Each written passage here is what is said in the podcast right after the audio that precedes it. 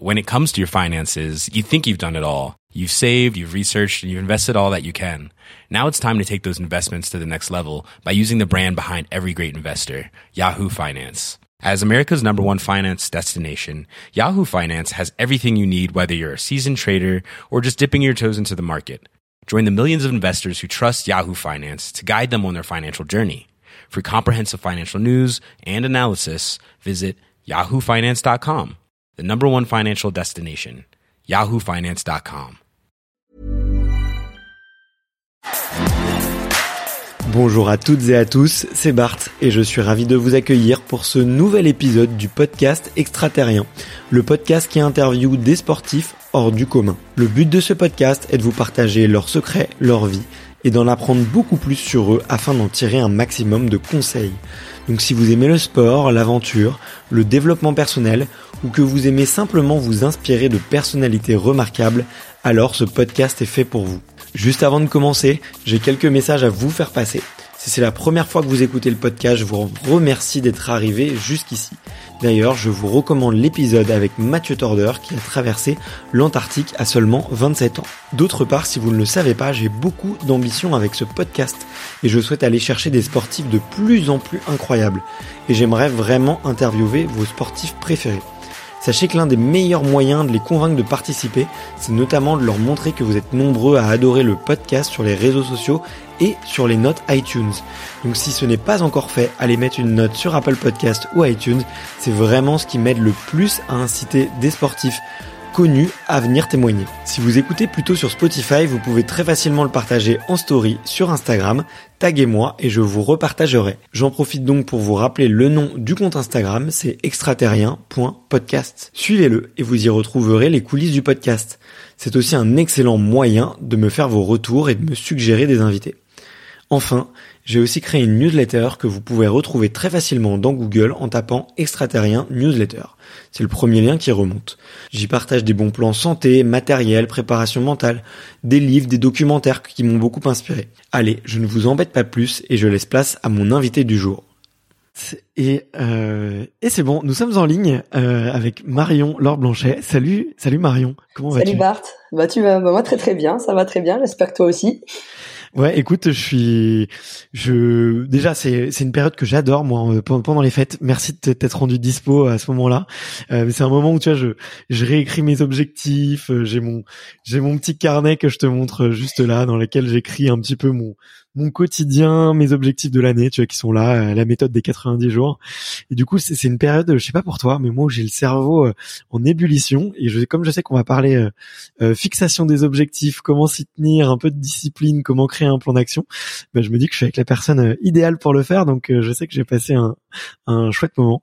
Donc, je suis très heureux, très heureux aujourd'hui. Bah idéal, je sais pas si je suis la personne idéale, mais quoi qu'il en soit, voilà, je, je pense que voilà, je vais essayer d'apporter un petit peu ma vision sur ça, que ce soit à titre personnel, à titre professionnel. Et puis après, bah moi aussi, c'est vrai que c'est une période que j'aime bien. Euh, D'ailleurs, où je suis parfois plus disponible parce que, comme tu dis, on a le temps de se poser, poser les objectifs. On a le temps également de euh, euh, voilà, de faire le bilan. Et je trouve que c'est des, des périodes qui sont un petit peu off, qui sont qui sont importantes pour euh, voilà, pour bien démarrer l'année, euh, autre que des bonnes résolutions toutes simples, mais voilà, je pense que c'est des périodes euh, assez sympas. Et puis euh, voilà, on a on a le sapin qui, qui est illuminé, donc c'est toujours sympa aussi. ouais, exactement. Non mais euh, c'est t'as trop bien résumé. On c'est vrai qu'on a, moi j'ai besoin, en tout cas de ces périodes-là où je coupe un peu. T'as ta famille autour de toi, euh, euh, tout ce qui se passe autour, on s'en moque un petit peu plus, tu vois, et et on essaie de, de se concentrer sur soi. C'est vrai que ça fait ça fait vraiment du bien. Euh, écoute, j'ai vraiment hâte qu'on parle de, de tous ces sujets-là euh, et qu'on puisse parler effectivement de préparation mentale, de de développement personnel, de confiance en soi, de tous ces sujets que aujourd'hui euh, tu transmets euh, à d'autres et notamment à beaucoup de sportifs de haut niveau. Euh, mais avant ça, tu as eu une première vie et j'ai beaucoup envie qu'on en parle aussi parce que c'est une première vie qui m'intéresse tout particulièrement parce que c'était dans le triathlon et que bah j'ai été pendant longtemps triathlète donc donc forcément ça nous fait un, point commun en plus. Mais comme tu le sais, il y a une tradition sur ce podcast, c'est de commencer un petit peu par l'enfance, de savoir un petit peu qui tu étais, euh, qui tu étais plus jeune, qui était la Marion euh, quand elle était euh, une enfant, et c'est de savoir quel est ton premier souvenir de sport. Alors quel enfant j'étais J'étais une enfant assez assez rêveuse pour le coup. J'avais pas spécialement l'esprit de l'esprit de compétition. Je sais pas d'ailleurs si j'ai si j'avais l'esprit de compétition, mais c'était pas ce qui était dominant. C'était plus le côté de voilà faire des choses qui étaient un petit peu euh, qui sortaient parfois un peu des, des sentiers battus. J'étais pas une rebelle pour autant hein, pas du tout mais voilà j'avais ce petit côté un petit peu euh, je dirais rêveur déterminé. Et euh, d'ailleurs c'est marrant parce que mon tout premier euh, souvenir de sport mais euh, marquant parce que voilà je me souviens que j'avais mes parents m'avaient inscrit au club de natation donc j'ai des vagues souvenirs que je faisais souvent plus l'étoile de mer que d'enchaîner les longueurs. Voilà j'étais plus dans ce petit côté là j'aimais bien la douche parce qu'elle était très chaude à l'après l'entraînement. Mais le vrai vrai souvenir pour moi, ça a été, euh, alors c'est marrant, hein, c'est quand euh, il y a eu les, Jeux Olympiques de 92, de Barcelone en 92. Euh, je sais que voilà, la télé, euh, quand il y avait les JO ou des événements de sport, était généralement allumée à la maison. Autant le reste du temps, on ne pouvait pas trop regarder la télé, mais quand il y avait sport, c'était un peu sacré. Et je me souviens de cette finale du 100 mètres nage libre où Alexander Popov euh, a battu Matt Biondi, qui était à l'époque la référence de la, de la, du sprint, euh, du sprint mondial. Et euh, alors, au-delà du fait de gagner, ce que j'ai juste trouvé génial, c'est après, c'est-à-dire qu'il était, on voyait Alexander Popov, qui était tout jeune à l'époque, qui était sur le podium, qui était en larmes, et il y avait son hymne national. Et je me souviens avoir dit à mes parents, mais c'est ça que je veux faire plus tard ah, ils se sont dit okay. de faire quoi enfin. Et j'ai dit bah ça doit être trop génial euh, d'être sur son podium d'avoir euh, l'hymne national et d'être en larmes et de tomber dans les bras de son de son entraîneur de sa famille et euh, waouh c'est ça que je veux faire. Voilà c'est c'est ça mon vrai euh, premier souvenir de sport qui a finalement euh, eu un impact énorme finalement sur le reste de ma vie. Ah c'est c'est dingue. Et du coup c'est ouais c'est l'émotion qui te drivait? C'était quoi le fait de le voir en larmes de, de, de le voir célébrer C'est ça qui t'a touché, qui t'a ému? Je crois que ça a été le fait de, alors c'est pas finalement le fait de passer à la télé, mais de se dire déjà tout le monde ne passe pas forcément à la télé un jour. Euh, je pense qu'il y avait voilà ce côté de se dire euh, des, des, des, milliers d'yeux sont sont, portés sur ça. Euh, derrière, c'est d'être capable de, produire euh, quelque chose de bah, une performance euh, faisant de la natation, bah, on connaît aussi la, la complexité de, de, de, la natation et on sait très bien que c'est un sport qui nécessite beaucoup de beaucoup d'entraînement, beaucoup d'heures. Euh, donc on se doute de l'engagement de la du, du nageur. Voilà, c'est pas on n'est jamais champion olympique par hasard euh, ou parce qu'on est fainéant. Et en fait, voilà, l'accomplissement, l'émotion.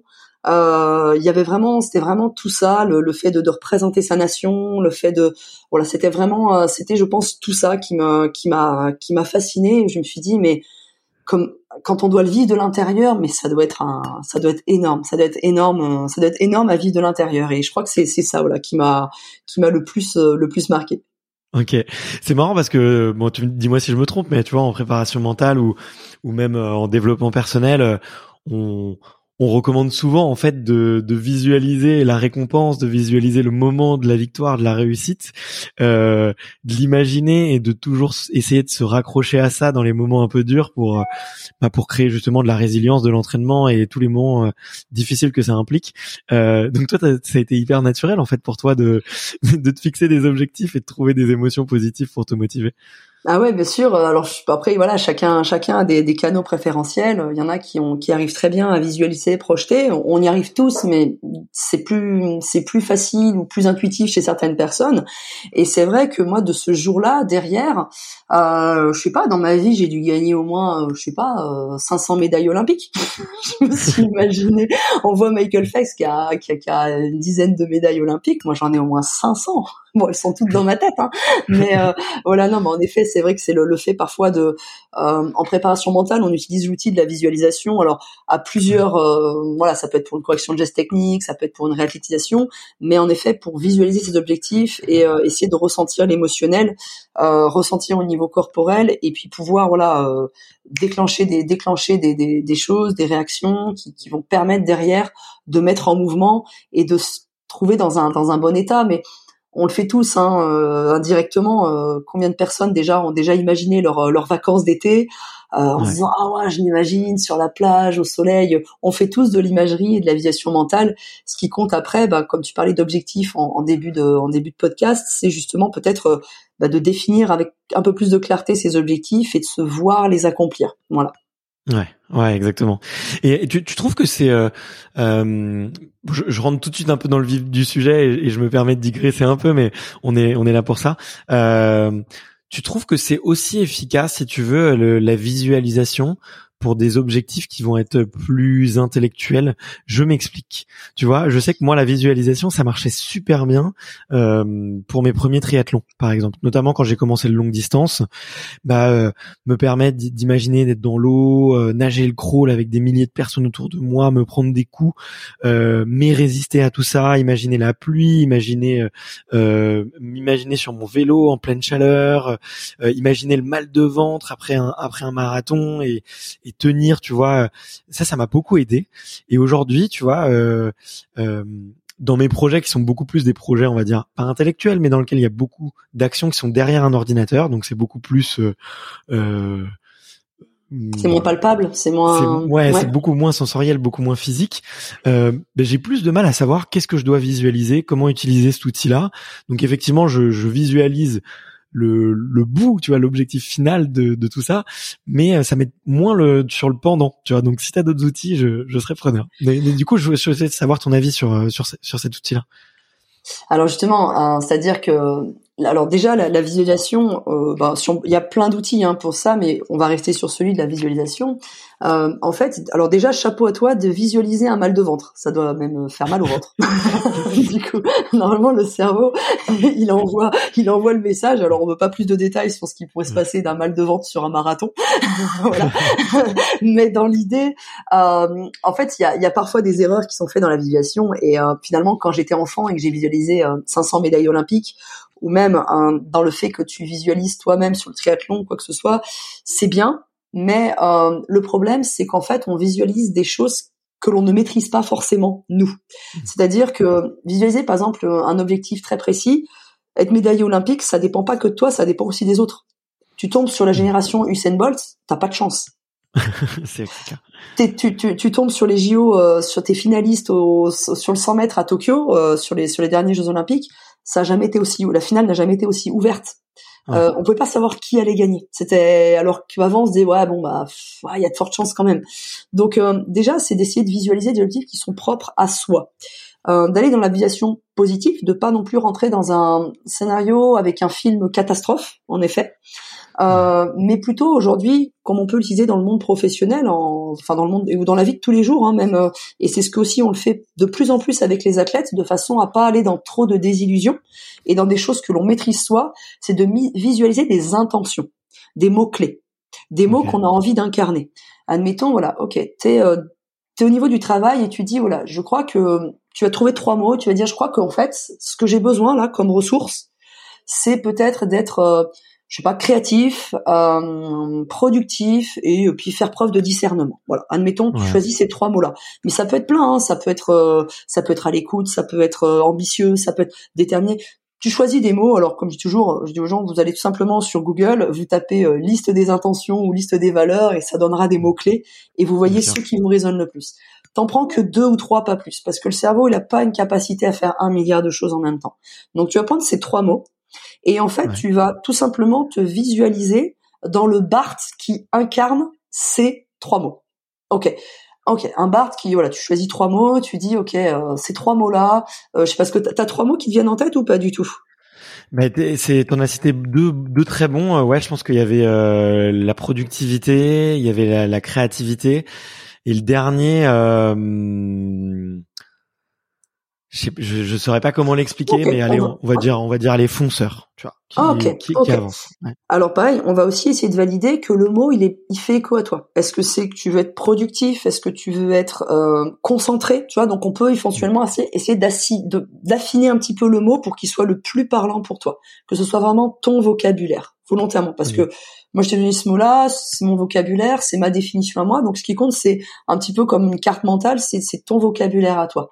Derrière, tu vas dire, voilà, tu vas dire, ok, c'est ces mots-là. Et l'idée, ça va être de se dire, est-ce que je vais incarner ces mots-là? Il faut que je sois ces personnes-là, il faut que je veux être ce, ce Bart-là. Et tu vas en fait aller te créer le personnage. Tu vas visualiser, visualiser la personne que tu as envie d'être qui incarne ces trois mots-là. Et là, à ce moment-là, ta posture, elle va, elle va, elle va forcément changer. Si tu t'imagines un quelqu'un de voilà, de, de productif ou concentré, tu vas déjà pas couler sur ta chaise et jouer avec ton smartphone en même temps que tu travailles. Euh, si tu t'imagines déterminé, bon bah à un moment donné, quand ça va être un petit peu euh, ah tu vas fatiguer un peu, tu vas dire non non non en fait je m'arrête pas quand je suis fatigué, je m'arrêterai quand j'aurai terminé. Tu vas forcément incarner ces postures là. La créativité c'est euh, quand tu vas te mettre un peu à douter, à essayer de te dire ah, ouais bah hop ça va. En fait tu vas incarner ces, ces mots là. C'est comme si par exemple euh, t'incarnes quelqu'un euh, d'heureux et dynamique. C'est rare de marcher la tête baissée, mollement, en faisant la gueule. si tu te visualises cette personne-là. Et en fait, c'est ça qu'on va aller chercher. Alors, pour trouver les mots, on va aller chercher le profil psychologique de la personne. On a tous un profil psycho-émotionnel, on a tous des, des caractéristiques mentales, émotionnelles et intuitives différents et on va aller chercher un petit peu qu'est-ce qui met le mieux l'athlète ou la personne dans euh, ce qu'on appelle son sweet spot, c'est sa, meilleure façon d'agir. Et ben voilà, selon le tempérament de la personne, c'est plutôt euh, euh, calme, déterminé. D'autres, ça va être au contraire à bloc. d'autres, ça va être altruiste. D'autres, ça va être. On va essayer de trouver ça et on va aller créer la personne qu'on a envie d'être. Et c'est là où je trouve qu'on a un super pouvoir et on se laisse plus déstabiliser par ce qui se passe autour, parce qu'on ne maîtrise pas ce qui se passe autour. Par contre, on maîtrise juste soi-même. Et là, on peut vraiment se créer la personne qui nous inspire. Et souvent, la personne qui nous inspire, elle va vers la vie qui nous inspire. Waouh, écoute, génial. Euh, écoute, j'avais jamais pensé à ce que tu viens de me dire et c'est trop bien. Là, tu viens de me, donner un super exercice. Euh, on se disait, on se disait il y a deux minutes, enfin dix minutes que que euh, si, si, chacun pouvait ressortir avec un outil à utiliser, euh, ça serait ça serait brillant. Euh, bah écoute, c'est validé pour moi. En tout cas, trop bien. J'ai jamais pensé à ça, à visualiser ces valeurs-là. J'ai réussi, mon pari déjà, ouais, c'est bon. c'est bon, on raccroche. C'est bon, il y a au moins une personne. C'est bon, ça y est. non, écoute, merci, merci infiniment. c'est c'est trop bien. et j'ai juste une question par rapport à ça. Est-ce que est-ce que tu vois, ça peut euh, être troublant, tu vois, de, de visualiser une personne qui correspond pas à nos valeurs euh, profondes? Euh, J'en ai déjà parlé sur ce podcast-là. J'ai beaucoup fait, tu vois, des tests de personnalité type MBTI, Enneagram. Ouais. L'énéagramme m'a beaucoup parlé, tu vois, par exemple. Moi aussi, j'utilise beaucoup. et tu vois, et je suis je suis le profil 3 euh, performeur, tu vois. Donc euh, j'ai toujours besoin de performance, je suis facile à motiver. Euh, dès que tu me lances un challenge, je, réponds. Mais moi j'ai mes travers aussi, hein, bien sûr. Mais tu vois, il y a des trucs qui me correspondent pas du tout. Et est-ce que ça peut est-ce que tu vois avec ta, méthodologie, est-ce que ça peut être dangereux ou au contraire est-ce que c'est recommandé d'aller visualiser des choses qui correspondent pas forcément à ton toit intérieur? Moi, c'est quelque chose, c'est une question que je me pose beaucoup en ce moment. C'est est-ce que je dois aller contre mon, le Bart naturel, tu vois, et assumer ses défauts et, et amplifier ses qualités au maximum, ou essayer d'aller chercher le Bart que j'aimerais être, mais qui correspond pas vraiment à celui que je suis euh, vraiment? Tu vois, c'est. Alors, justement, toi, tu, tu, mets le doigt sur plein de choses très intéressantes. Euh, la première, en effet, euh, il faut pas confondre l'utilisation des outils psycho-émotionnels euh, et, euh, et catégoriser les gens. Ça reviendrait parfois à dire oh bah lui c'est bon eh, il est poisson ascendant bélier oh, bah c'est normal il est comme ça comme ça. Tu vois on se dirait tous mais c'est bête en fait. Donc du coup c'est exactement pareil dans les profils. Ok tu me dis que t'es profil 3 mais tu dis ah je me reconnais pas tout ça. Par exemple moi je vais me dire ok t'as utilisé par exemple le mot créatif il y a de fortes chances que t'aies une aile en 4 c'est-à-dire que tu peux être 3 avec une aile, tu connais un petit peu l'outil, une aile en 2, une aile en 3. Ensuite, il y a le sous-type. Ensuite, tu te rappelles, il y a des petites flèches au milieu, donc il y a intégration, désintégration, stade de maturité, non maturité et profil euh, profil entier. Donc finalement, tu regardes sur un profil, sur les outils de profil psycho-émotionnel, il y a plus de 500 combinaisons de profils. donc euh, c'est pour ça que des fois on s'identifie pas forcément, ou des fois on se dit bah ouais mais euh, je suis comme ça dans telle situation, ouais mais je suis celle-ci dans telle situation. Ça c'est quand on intègre ou on désintègre. Ensuite c'est en fonction des personnes avec qui on est, les valeurs qu'elles nous, qui nous font écho ou qui enfin, nous font écho positivement ou qui nous rejettent.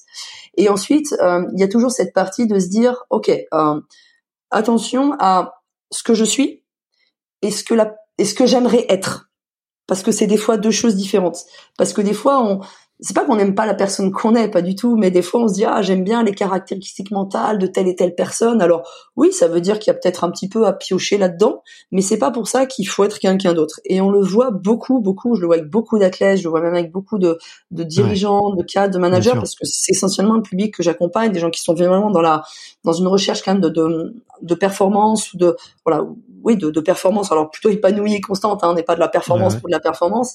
Et très souvent euh, on se rend compte que certains athlètes ont été ce qu'on leur a demandé d'être pendant des années. Ils ont répondu à ce qu'on leur demandait d'être. Euh, certaines personnes ont répondu aussi à ce que la société demandait d'eux. Euh, un enfant parfois a répondu pendant des années euh, à des études que ses parents ont voulu qu'il fasse parce que ça peut être rassuré, c'était peut-être les peurs des parents, c'était peut-être. On se rend compte beaucoup beaucoup de ça et peut parfois à la on se dit ouais mais finalement c'est pas vraiment moi ou ou il faut qu'il est temps que je redesign un peu mon moi.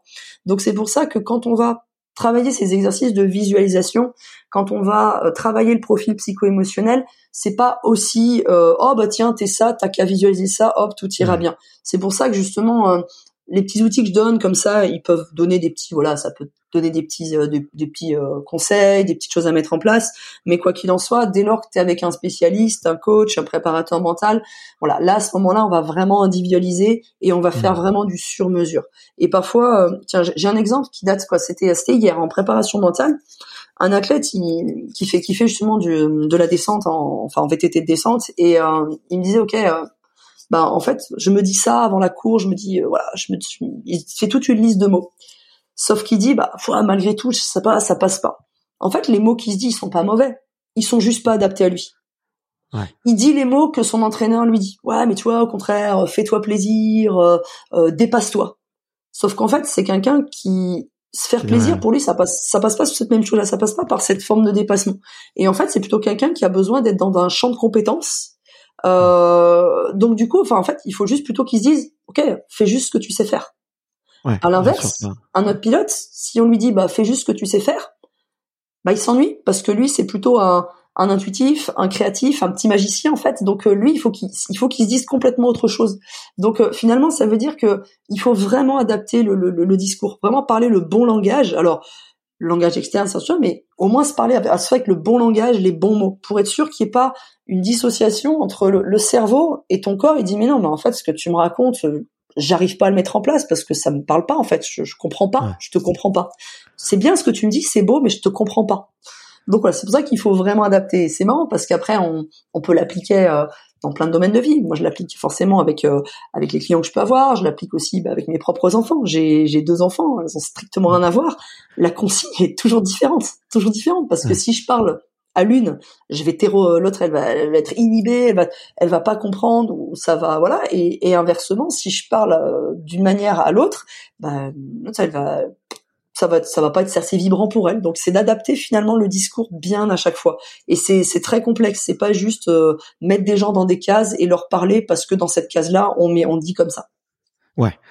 Ben écoute, euh, tout ce que tu dis là, ça me ça me parle ça me parle beaucoup parce que je suis en plein dans cette réflexion là, euh, tu vois justement de de trouver le bon discours interne, de trouver les bons mots, de trouver les bons les bons drivers aussi justement et pas se laisser avoir hein, par des tests de personnalité et, Bien sûr. et de, les, de les lire sans sans lire entre les lignes et puis surtout de les les mettre euh, enfin de les regarder avec honnêteté avec soi-même tu vois. Donc euh, ça me ça me parle beaucoup. Merci euh, merci pour ces, clarifications et et, et c'est un c'est un très très beau travail je trouve tu vois de, de prendre ce temps là et de se, se poser les, les, bonnes questions mais c'est pas facile à faire seul hein. euh, je moi je réfléchis de plus en plus à aller tu vois je me suis fait beaucoup accompagner mais sur quelque chose de très entrepreneurial avant et là de me faire accompagner plus sur cette partie là justement parce que parce que c'est c'est un travail qui est qui est vraiment pas, pas facile à faire seul, je trouve. Je sais pas ce que tu penses toi. Est-ce que toi tu te fais euh, moi je, moi, je pense que c'est très important. Déjà, je pense qu'un bon coach est lui-même accompagné. Euh, Se faire accompagner, on est on est loin des clichés de j'ai un problème ou euh, ou je ou je vais mal ou euh, je sais pas faire. Euh, mais plus d'avoir un œil extérieur, euh, d'avoir un œil extérieur qui va pouvoir euh, aider à l'analyse, qui va pouvoir tout simplement faire gagner du temps. Euh, donc c'est euh, c'est aujourd'hui voilà on est quand je donne l'accompagnement c'est voilà c'est d'ailleurs peut-être plus souvent des, des coachs, des préparateurs mentaux que, que des psychologues parce que c'est un autre type de travail, hein, la, la, psycho, le psychologue. Euh, mais, mais, du coup, là, moi, je, moi, c'est vrai que je suis, euh, je suis, je suis accompagnée euh, parce que ça me ça m'aide à clarifier, ça me fait gagner du temps, c'est un confort aussi euh, et ça m'aide finalement à optimiser les choses. Donc moi pareil, je suis accompagnée d'un point de vue euh, préparation mentale tout simplement et puis ça me permet aussi d'avoir un de pas toujours réfléchir pour moi. Déjà moi je, réfléchis toute la journée pour les autres alors des fois que quelqu'un réfléchisse pour moi ça fait du bien aussi. et ensuite pareil en tout ce qui est euh, tout ce qui est euh, business coach aussi dans tout ce qui va pour le coup notre partie quelqu'un qui m'accompagne aussi pour tout ce qui est euh, développement stratégie, entrepreneurial, euh, stratégie business, parce que c'est deux métiers, deux métiers différents et finalement, c'est marrant de faire des ponts dans l'un dans l'autre. Ouais, c'est clair. Bah écoute, on va en parler juste après. juste avant, je voulais te poser, je voulais te poser cette question-là parce que je, bon, on va, je voulais délivrer un petit outil sympa et je sais que tu en as plein pour les auditeurs. J'ai beaucoup de, tu vois, d'auditeurs qui font des sports d'endurance, qui font du qui font du tu vois du trail ou du triathlon et souvent sur des des, des longues distances. Euh, ça leur laisse du temps pour pour nous écouter donc euh, donc c'est c'est c'est plutôt bien. Euh, disons que quelqu'un tu vois qui a imagine et je vois qu'il y a beaucoup d'auditeurs qui disent ah j'ai envie de m'y intéresser mais j'ai j'ai que 5 à 10 minutes par jour qu'est-ce que je fais? Et j'ai pas spécialement euh, le temps de lire. Bon, je, je, je, sais ce que tu penses sur la lecture de 5 minutes par jour et j'avais vu un intéressant post sur Instagram et je suis très d'accord avec ça si euh, cinq minutes à lire euh, à la fin de l'année, ça fait beaucoup, beaucoup, beaucoup. Euh, mais si tu avais un petit exercice, tu vois, pour utiliser ces cinq, ces cinq à dix minutes en rapport avec une pratique sportive, par exemple, qu'est-ce que tu pourrais avoir tendance à recommander à nos auditeurs ou à quelqu'un qui pratique justement un sport d'endurance? Alors, moi j'ai beaucoup de mal avec le j'ai pas j'ai pas le temps. Euh, en fait, c'est pas des questions de temps et on est si on est honnête, hein, si on est honnête, c'est des questions de priorité. Et euh, si quelqu'un ne voit pas la priorité, c'est que en fait, il n'a pas vu le gain qu'il pouvait y avoir.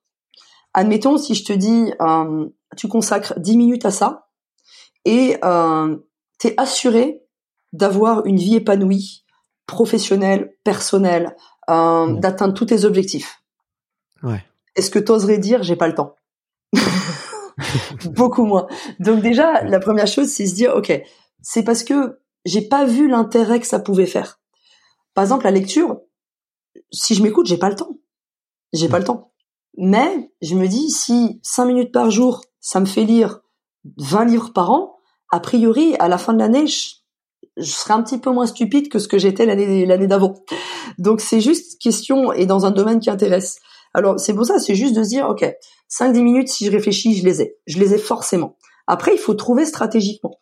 Il y a des gens parfois qui disent, OK, je vais prendre 5 minutes le matin. Peut-être que ce qui est adapté pour eux, c'est peut-être 5 minutes le midi, c'est peut-être 5 minutes en fin de journée, c'est peut-être, c'est peut-être, tu vois, des fois, quand on n'arrive pas à tenir une habitude, c'est qu'on n'en voit pas le gain réel, on voit pas à quoi ça pourrait vraiment servir, et où c'est pas adapté. C'est pas adapté, c'est pas au bon endroit de la journée. Pendant des années, moi, j'essayais de lire le soir je sais pas lire le soir. J'arrive pas. Je crois que les, lettres se mélangent. J'y arrive pas. Mais pas c'est pas grave. Je lis le matin. Je lis cinq minutes le matin et cinq minutes à midi avec le café. Donc, ça, et en fait, c'est pas grave. Ça fait dix minutes à la fin de la journée. Et qui a dit qu'il fallait lire le soir? C'est personne. Donc, 5 à 10 minutes, c'est de dire, OK, je vais le trouver stratégiquement et je vais tester. OK, si je me remarque que le matin, bah ouais, finalement, j'y arrive très bien, et ben je le ferai le matin.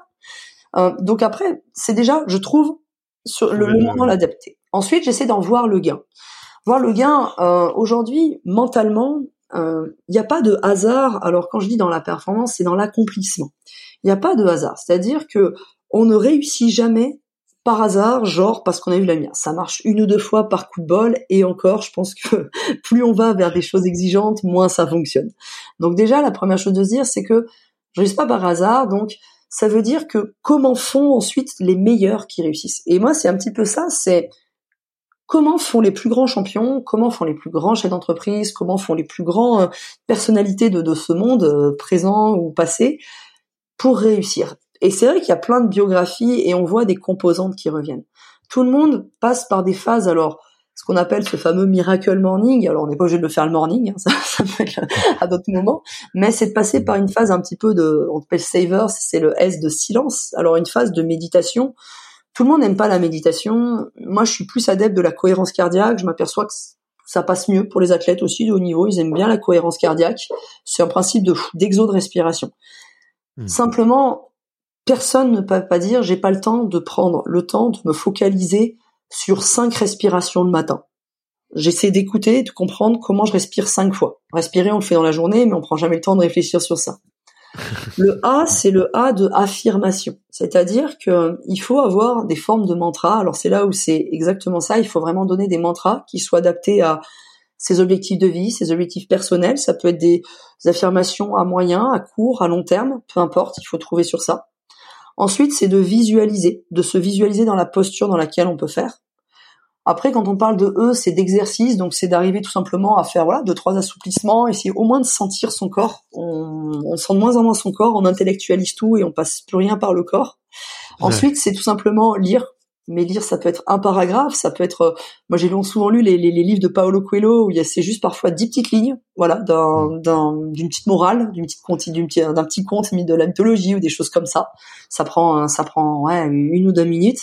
Et ensuite, c'est parfois de simplement d'écrire, d'écrire un petit peu deux trois ressentis. On n'est pas obligé de faire tout le matin, mais peut-être tout simplement piocher deux trois là-dedans et euh, s'amuser. Je pense qu'il faut aussi voir ça comme un jeu, pas comme une contrainte, pas le il faut, je dois, mais voir plutôt ok, si je fais ça, eh ben il est quand même prouvé qu'il y aura des résultats.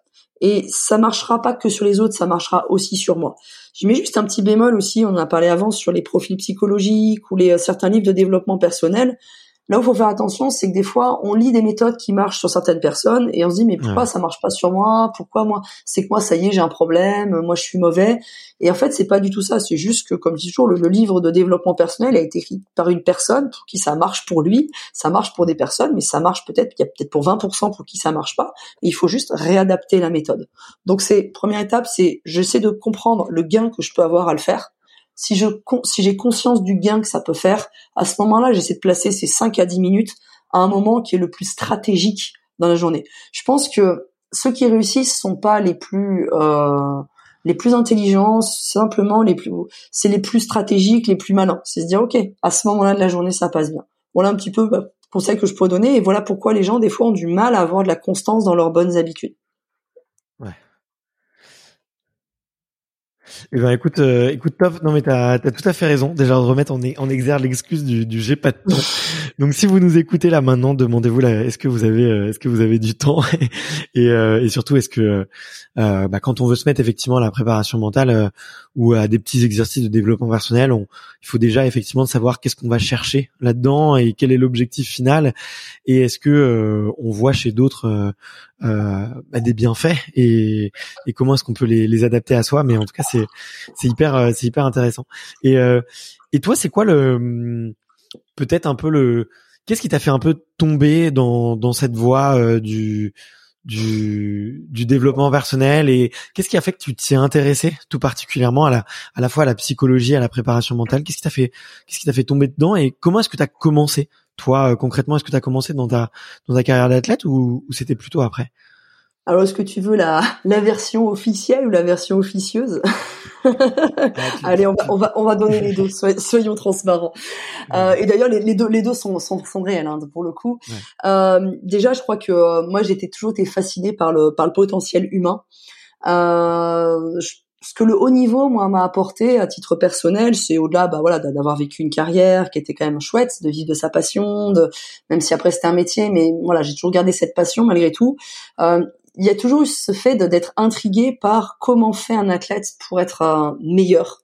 Comment il passe de bon athlète à champion et comment il reste champion plusieurs années de suite? Qu'est-ce qu'il fait, comment il pense, comment ça se passe dans sa tête? Parce qu'on se rend compte qu'à haut niveau, tout le monde est doué, tout le monde est travailleur. Tout le monde a plus ou moins les mêmes données physiologiques, le même matériel, les mêmes euh, connaissances d'un point de vue technique, tactique. Donc ça veut dire qu'il y a une différence énorme qui se fait au niveau mental. Donc ça a été déjà de décortiquer ça. Après, euh, les autres versions, euh, la deuxième version et qui est, tout- qui est réelle également, c'est qu'à la base, euh, moi je suis quelqu'un qui est qui est très dyslexique, qui était dyslexique quand j'étais enfant, qui était, j'avais peur en fait des humains. Les gens me faisaient peur.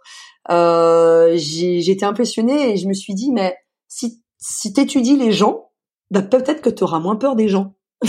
Donc je me suis dit, eh ben étudie les gens comme ça, tu les comprendras et, euh, et ça te paraîtra moins bizarre le monde dans lequel tu vis. Parce que le monde, euh, tu vois, tu parlais d'énagramme, je suis profil 4 avec une aile en 3, donc euh, donc tu vois, je m'étais dit ouais, là, ouais quand même les gens, donc il y a eu ça.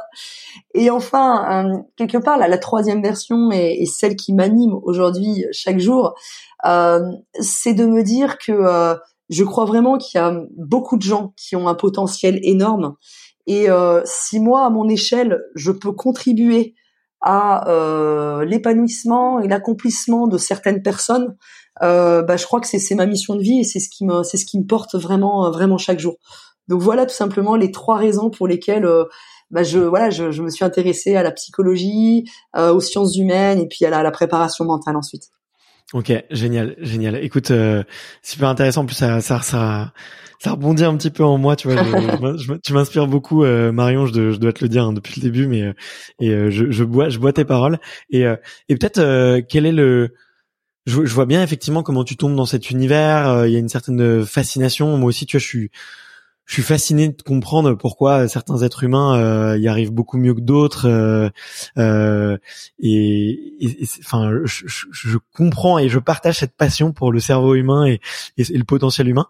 Euh, et toi euh, je me, je me pose la question pour toi quels ont été un petit peu les je sais pas les, les, les moments waouh de cette découverte euh, Est-ce que je sais pas, il y a eu des exercices particuliers qui qui marchent très bien avec toi et qui, qui où tu t'es tu t'es rendu compte que ah bah ouais en fait ça, ça marche vraiment ce qu'on dit. Euh, qu'est-ce qui euh, qu'est-ce que la, question d'après, ça sera oui, euh, quelles, sont tes routines toi aujourd'hui, tu vois, comment pour euh, pour autour de la préparation mentale. Mais ouais, quels ont été les moments waouh de cette découverte? Alors quelque part, il y en a il y en a plein et c'est dur de donner. un jour, il y a eu un déclic et ce serait et ce serait oublier le reste, ce serait donner, ce serait valoriser un, un, instant, alors que finalement cet instant il est arrivé parce que en amont il y a eu plein de petits instants qui ont créé cet instant-là. Je sais pas si, si c'est assez clair, mais c'est, je pense que c'est tout un tout un cheminement. C'est comme quand des fois on dit waouh cette personne a changé ma vie. Non, c'est parce que tu as rencontré plein d'autres personnes avant qui t'ont fait voir les choses et un jour cette personne, ce discours-là, t'étais prêt à l'entendre. Euh, donc il y a, y a pas il y a pas forcément ça. Après il y a il y a eu des moments euh, assez particuliers dans ma dans ma carrière. On, on, en parlera aussi. Je crois que tu voulais qu'on ait une échange après sur ça, mais euh, il y a des moments de toute façon où on a j'ai pas eu le choix de et euh, que, que, que de que, de faire ce travail mental parce que sinon bah ça aurait été ça aurait été dramatique euh, pour pour la suite de ma vie même tout court et euh, je crois que c'est euh, c'est plutôt le, le, moment où tu finis un jour par avoir des larmes de gratitude parce que t'as juste compris qui t'étais et euh, t'aimes bien qui t'es.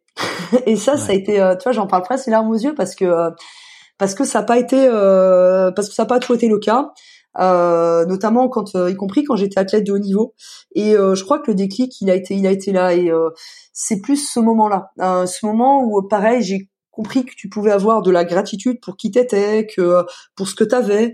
le jour aussi où j'ai compris que même si euh, que les autres avaient des tas de choses que j'avais pas moi, mais que j'ai aussi compris que moi j'avais des choses que personne n'avait. Euh, et ce qui crée un peu cette unicité dans, de, de, chacun.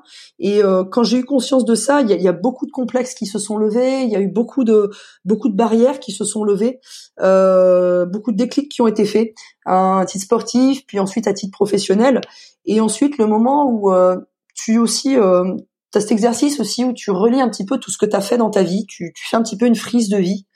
Et euh, tu comprends un peu et tu relis tous les points et tu te dis mais en fait c'est évident que ma mission de vie c'est celle-ci, c'est évident que ces choix je les ai faits, c'était évident en fait, même si au départ j'ai pas compris pourquoi j'ai fait certains choix, pourquoi. En fait tout ça c'est juste normal, tout est normal et, et de se dire que j'ai juste à être pour avoir et pas avoir pour être. Quand on est athlète, des fois, on court après des résultats, on court après des titres, on court avoir pour espérer être plus confiant, euh, euh, être reconnu, être ok. Et en fait, le jour où j'ai inversé ce verbe être et avoir, en me disant mais sois, sois toi, euh, soit dans cette posture, soit dans ces intentions.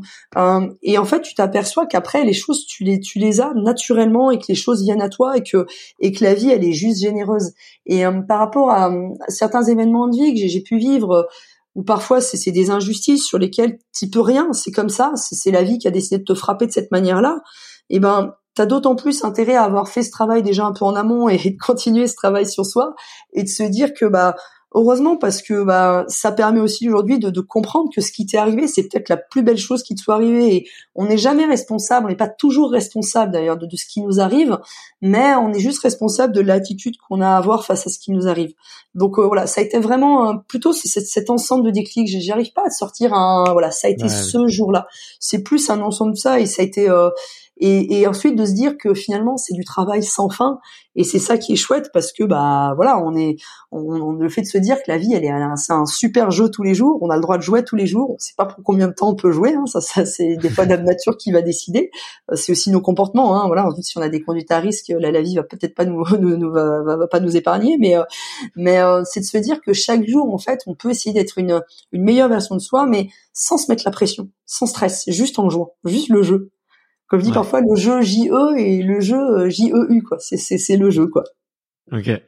Et euh, j'ai envie de te poser une question parce que tu vois, je te vois euh, plein, pleine d'énergie, hyper, hyper confiante, hyper souriante. Tu, tu dégages vraiment quelque chose de très fort, tu vois. Quand on te parle, quand on t'écoute. et je me, je me demandais si tu as toujours eu cette énergie-là, cette envie de de transmettre, cette envie de ou un peu cette énergie solaire que tu as en toi, euh, ou si au contraire justement comme tu te dis, tu l'as un peu créé et t'as inversé euh, le, être et le avoir. Euh. Je, suis curieux de savoir qui, qui peut-être qui tu étais plus quand tu étais athlète, parce que euh, j'ai écouté plusieurs de, de tes interviews et c'est vrai que il y a souvent un champ lexical parfois peut-être de la souffrance ou de la douleur. Euh, auquel tu es associé et, et, plutôt un vocabulaire de la renaissance dans ta deuxième euh, carrière, tu vois. Ouais, bien sûr. Alors déjà, euh, oui, je suis vraiment de, de nature euh, optimiste, dynamique, euh, et j'ai, j'ai de quoi l'être, mais euh, j'ai aussi, comme tout le monde, euh, des, des bad trips de temps en temps, des moments où ça va pas, où tout passe pas très bien. Euh, juste une petite anecdote, je rigolais avec avec mon meilleur ami hier, je l'ai au téléphone et il y a deux jours, j'ai bossé justement sur euh, sur la stratégie de boîte avec de nouveaux projets à mettre. Euh, j'étais là à fond, j'ai passé l'après-midi à bosser dessus, j'ai fait une carte mentale, j'ai fait voilà, j'ai tout planifié, un truc hyper cohérent en plus, hein, pas pas les yeux plus gros que le ventre, un truc très stratégiquement bien posé et tout. Et euh, des fois on dit ah, la nuit porte conseil, ok. Et je me suis couchée, tout ça tout allait bien, et le matin je me lève en me disant mais mais en fait tu te prends pour qui? Tu te prends pour qui que d'oser euh, lancer ça? Tu te prends pour qui que euh, d'oser aller euh, démarcher tel tel type d'entreprise? Tu te prends pour qui de d'oser développer ce projet digital? Tu te prends pour qui de te mettre en photo sur Instagram? Enfin, et, je me suis, je suis pas dans une loose en me disant mais un, doute. Alors quand on dit des fois les gens la nuit porte conseil, moi mal m'a porté la loose quoi. Cette nuit-là tout du moins. Et, et c'est juste normal. C'est juste que des fois bah ok comme tout le monde j'ai peur comme tout le monde, je doute, euh, mais c'est juste que je laisse pas ce doute s'installer. Et il est juste normal. Dès qu'il y a du doute ou qu'il y a de la peur, c'est qu'il y a un centre d'intérêt énorme. Souvent, je prends cet exemple de se dire, euh, si par exemple, tu as, un projet qui est intéressant pour toi, tu dois avoir un minimum peur. C'est parce que tu sais que tu as as des choses à y gagner. Si ce projet n'est pas important pour toi, tu t'aperçois que tu n'as jamais peur. Euh, si tu as un rendez-vous qui est important pour toi, professionnel, personnel, peu importe, tu dois avoir cette petite boule au ventre parce que bah, c'est que la personne elle est importante pour toi ou ce rendez-vous il est important. Je l'ai tiré d'une phrase de, de, mon entraîneur où euh, je disais, tu vois, moi, je pense que l'accomplissement euh, quand je serai athlète, c'est d'être au départ d'une d'une course et euh, et de plus avoir peur. Et il me dit, bah ok, le jour où ça t'arrive, tu me le dis, t'arrêtes ta carrière. Je fais ah ouais, bah pourquoi Attends, c'est sera génial. Il me dit non, ça voudra dire que t'as plus envie de gagner, t'as pas, tu vibres pas pour le truc. Et euh, peur ou stress, ça peut, c'est pas forcément négatif, c'est juste un doute. Et au moment où je me suis levée ce matin-là, où j'ai mis mes, mes crocs et je suis, je suis allée prendre mon petit déj, je me suis dit, c'est là, tout le monde sait que j'ai des crocs maintenant. J'aurais peut-être pas dû le dire, mais euh, on est bien dedans. et euh, donc du coup, ça a été de me dire, mais non, en fait, l'espace doute s'installait. C'est juste qu'en fait, ce que ce projet, c'est que tu rêves de le faire c'est juste que tu as un peu peur, mais c'est juste normal, c'est juste normal. Et euh, c'est pour ça que voilà, ça faut pas pas du tout stresser par rapport à ça. Les up et down, c'est normal en cardiologie euh, quand le cœur il fait plus haut et bas, euh, le patient il est décédé. Donc il faut pas avoir peur de ça. Ça veut dire qu'il y a du gain et c'est ça doit créer de l'excitation. Et voilà, et ça m'a pris ouais, 5 10 minutes, je me suis dit ah ouais, puis après je me suis ressaisie et je me dis mais non, c'est génial, c'est que tu exactement au bon endroit. Et ensuite par rapport à ma carrière, si on revient sur le début de ta question, euh, oui, il y a eu, je crois, une première partie de ma carrière où j'étais très performante. Euh, j'étais très précoce, du coup. J'avais tout mmh. juste 19 euh, ans, j'ai intégré les équipes olympiques. Euh, ce qui est très précoce. J'étais déjà, je, tournais, je, tournais, déjà sur les équipes de France sur les coupes du monde. Euh, je gérais la partie junior. J'étais sur le championnat du monde junior, championnat d'Europe junior, mais je courais également chez les seniors en même temps. Euh, au JO de 2004, j'avais tout juste 21 ans. Euh, j'étais très très jeune et, euh, et ouais c'était c'était sous forme de souffrance euh, parce que il fallait être euh, il fallait être performant j'étais dans l'exigence euh, j'avais confondu exigence exigence excellence et, et la gratitude et le jeu euh, j'étais, euh, c'est toute cette période aussi où euh, voilà, hein, faut, faut pas, faut pas s'en cacher.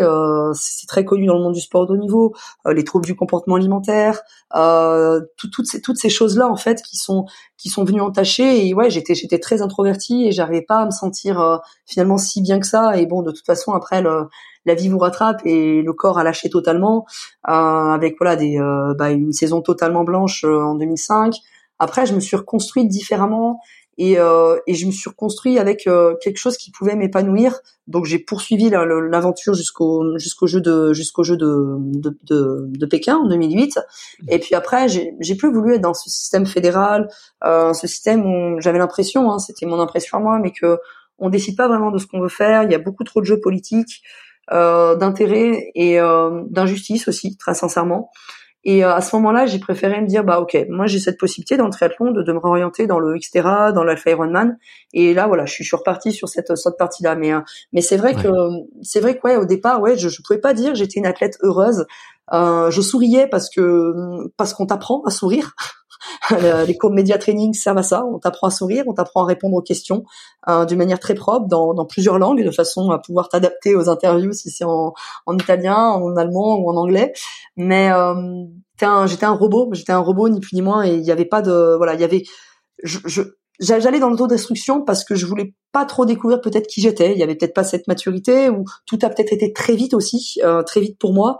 Euh, peut-être aussi j'étais euh, élevée et tant mieux hein, dans un univers euh, de bisounours où tout allait bien. Euh, il y avait de l'amour autour de moi, donc tout allait bien. Et quand je suis arrivée peut-être dans ce milieu-là, c'était peut-être un peu trop, waouh, un peu trop hâte pour moi. Mais peut-être il fallait aussi tout simplement passer par là. Donc moi je regrette en rien, mais ouais, été des années en toute honnêteté de euh, de mes 16 à 22, 23 ans, ouais, ça a été, euh, j'étais pas heureuse, sincèrement. J'ai vécu des belles choses. C'était pas tout n'était pas malheureux, mais euh, ouais, c'était pas, c'était c'était plus souffrance. Hey, I'm Ryan Reynolds. Recently, I asked Mint Mobile's legal team if big wireless companies are allowed to raise prices due to inflation. They said yes. And then when I asked if raising prices technically violates those onerous two-year contracts, they said, "What the f*** are you talking about? You insane Hollywood ass." So to recap, we're cutting the price of Mint Unlimited from $30 a month to just $15 a month. Give it a try at mintmobile.com slash switch. $45 up front for three months plus taxes and fees. Promoting for new customers for limited time. Unlimited more than 40 gigabytes per month. Slows. Full terms at mintmobile.com. Que plaisir. Ouais. Est-ce que tu penses que c'est... Euh... Enfin, que tu vois, le, le, sport de haut niveau aujourd'hui, avec ton œil et ton recul, euh, bon après on est tous différents, mais est-ce que tu as, tu penses pas que le, sport de haut niveau est inhérent quand même à une certaine part de, souffrance et de douleur, tu vois? Euh, Soit par le système de sélection qui fait qu'on demande beaucoup à des jeunes qui sont trop jeunes ou précoces pour justement en fait que les plus faibles entre guillemets euh, euh, abandonnent, tu vois? est-ce que est-ce que tu penses qu'aujourd'hui on peut être un, un, un athlète de haut niveau sans qu'il y ait en, en, étant tout aussi heureux que toi tu puisses l'être maintenant si tu veux. Euh, alors je sais pas si ma question est très bien si, formulée. Si si si, bien sûr. Si, euh, de, ce que je comprends, c'est ce qu'à un moment donné, euh, être athlète de, fait, euh, être athlète de haut niveau nécessite forcément de passer par de la souffrance, euh, qu'elle soit mentale, qu'elle soit sur ça. C'est un petit peu ça quelque part. Ouais, exactement. Ouais. Et je me pose beaucoup cette question-là, tu vois, de savoir est-ce que le système russe et américain de je, je fais des athlètes des robots qui n'écoutent pas leurs émotions, euh, est-ce que c'est quelque chose qui, qui, est viable dans le temps euh, euh, Tu vois, il y a beaucoup de questions qui peuvent se poser autour de ça, et j'entends beaucoup beaucoup de parler de burn-out dans avec des athlètes de haut niveau, tu vois. Donc euh, bien, bien, bien sûr. Alors après, oui, moi je je, pense, et c'est ce à quoi j'offre en tant que en tant que préparateur mental, c'est avant de faire des athlètes, c'est de faire des hommes et des femmes déjà, premièrement, et euh, ensuite, euh, oui, dès qu'on parle de sport de haut niveau, on parle d'élitisme. Quand on parle d'élitisme, on peut pas faire de la calinothérapie non plus. C'est, on, faut pas, faut, pas, faut pas mentir, faut pas se mentir. Euh, il y en aura qui passeront, il y en aura qui seront éliminés. Certains seront sélectionnés, d'autres pas sélectionnés. Il y en a qui gagneront, il y en a qui gagneront pas. Ça, c'est la réalité du sport de haut niveau. On peut pas aller contre, et euh, c'est pas grave. Euh, par contre, c'est juste de se dire, ok, moi, comment je me positionne dans ce système-là? Euh, À quel moment ce système-là me nourrit? À quel moment il m'agresse? Et à ce moment-là, c'est de pas forcément se retirer du jeu, mais de connaître un petit peu ses leviers, connaître un petit peu ses drivers, connaître un petit peu comment je joue avec le avec avec avec ce système en quelque sorte. Parce qu'il n'est pas que mauvais. Un athlète de haut niveau il est obligé d'aller dans des dans ces, retranchements. Il est obligé d'être de se remettre en question et dès le plus jeune âge. Il est obligé de euh, de se dépasser chaque jour. Il est obligé d'aller chercher ça. Sinon, il peut pas être athlète de haut niveau. C'est pas possible. Le 80%, ça existe pas. C'est c'est 100 voire 110%. Euh, régulièrement, pas forcément d'être tout le temps à fond, mais dans ce dans ce fait de, de, de réfléchir, d'être dedans. Donc ça veut dire que oui, ça passe, va passer par des phases difficiles, parfois des phases de souffrance, mais l'idée c'est de enlever échec, réussite, euh, souffrance. C'est juste des états sur lesquels il faut se dire, ok, qu'est-ce que j'en apprends? Qu'est-ce que j'analyse? Est-ce que c'est agréable? Est-ce que c'est agréable Quel a été le mécanisme qui m'a conduit à euh, finalement pas savourer ou à souffrir? Quel est le mécanisme qui au contraire me pousse à me sentir pleinement épanoui, à sentir que j'ai des ailes et j'ai le vent dans le dos et boum, ça va tout seul. Donc l'idée, c'est vraiment, c'est plus vraiment ça. C'est de dire comment moi je me situe par rapport à ça.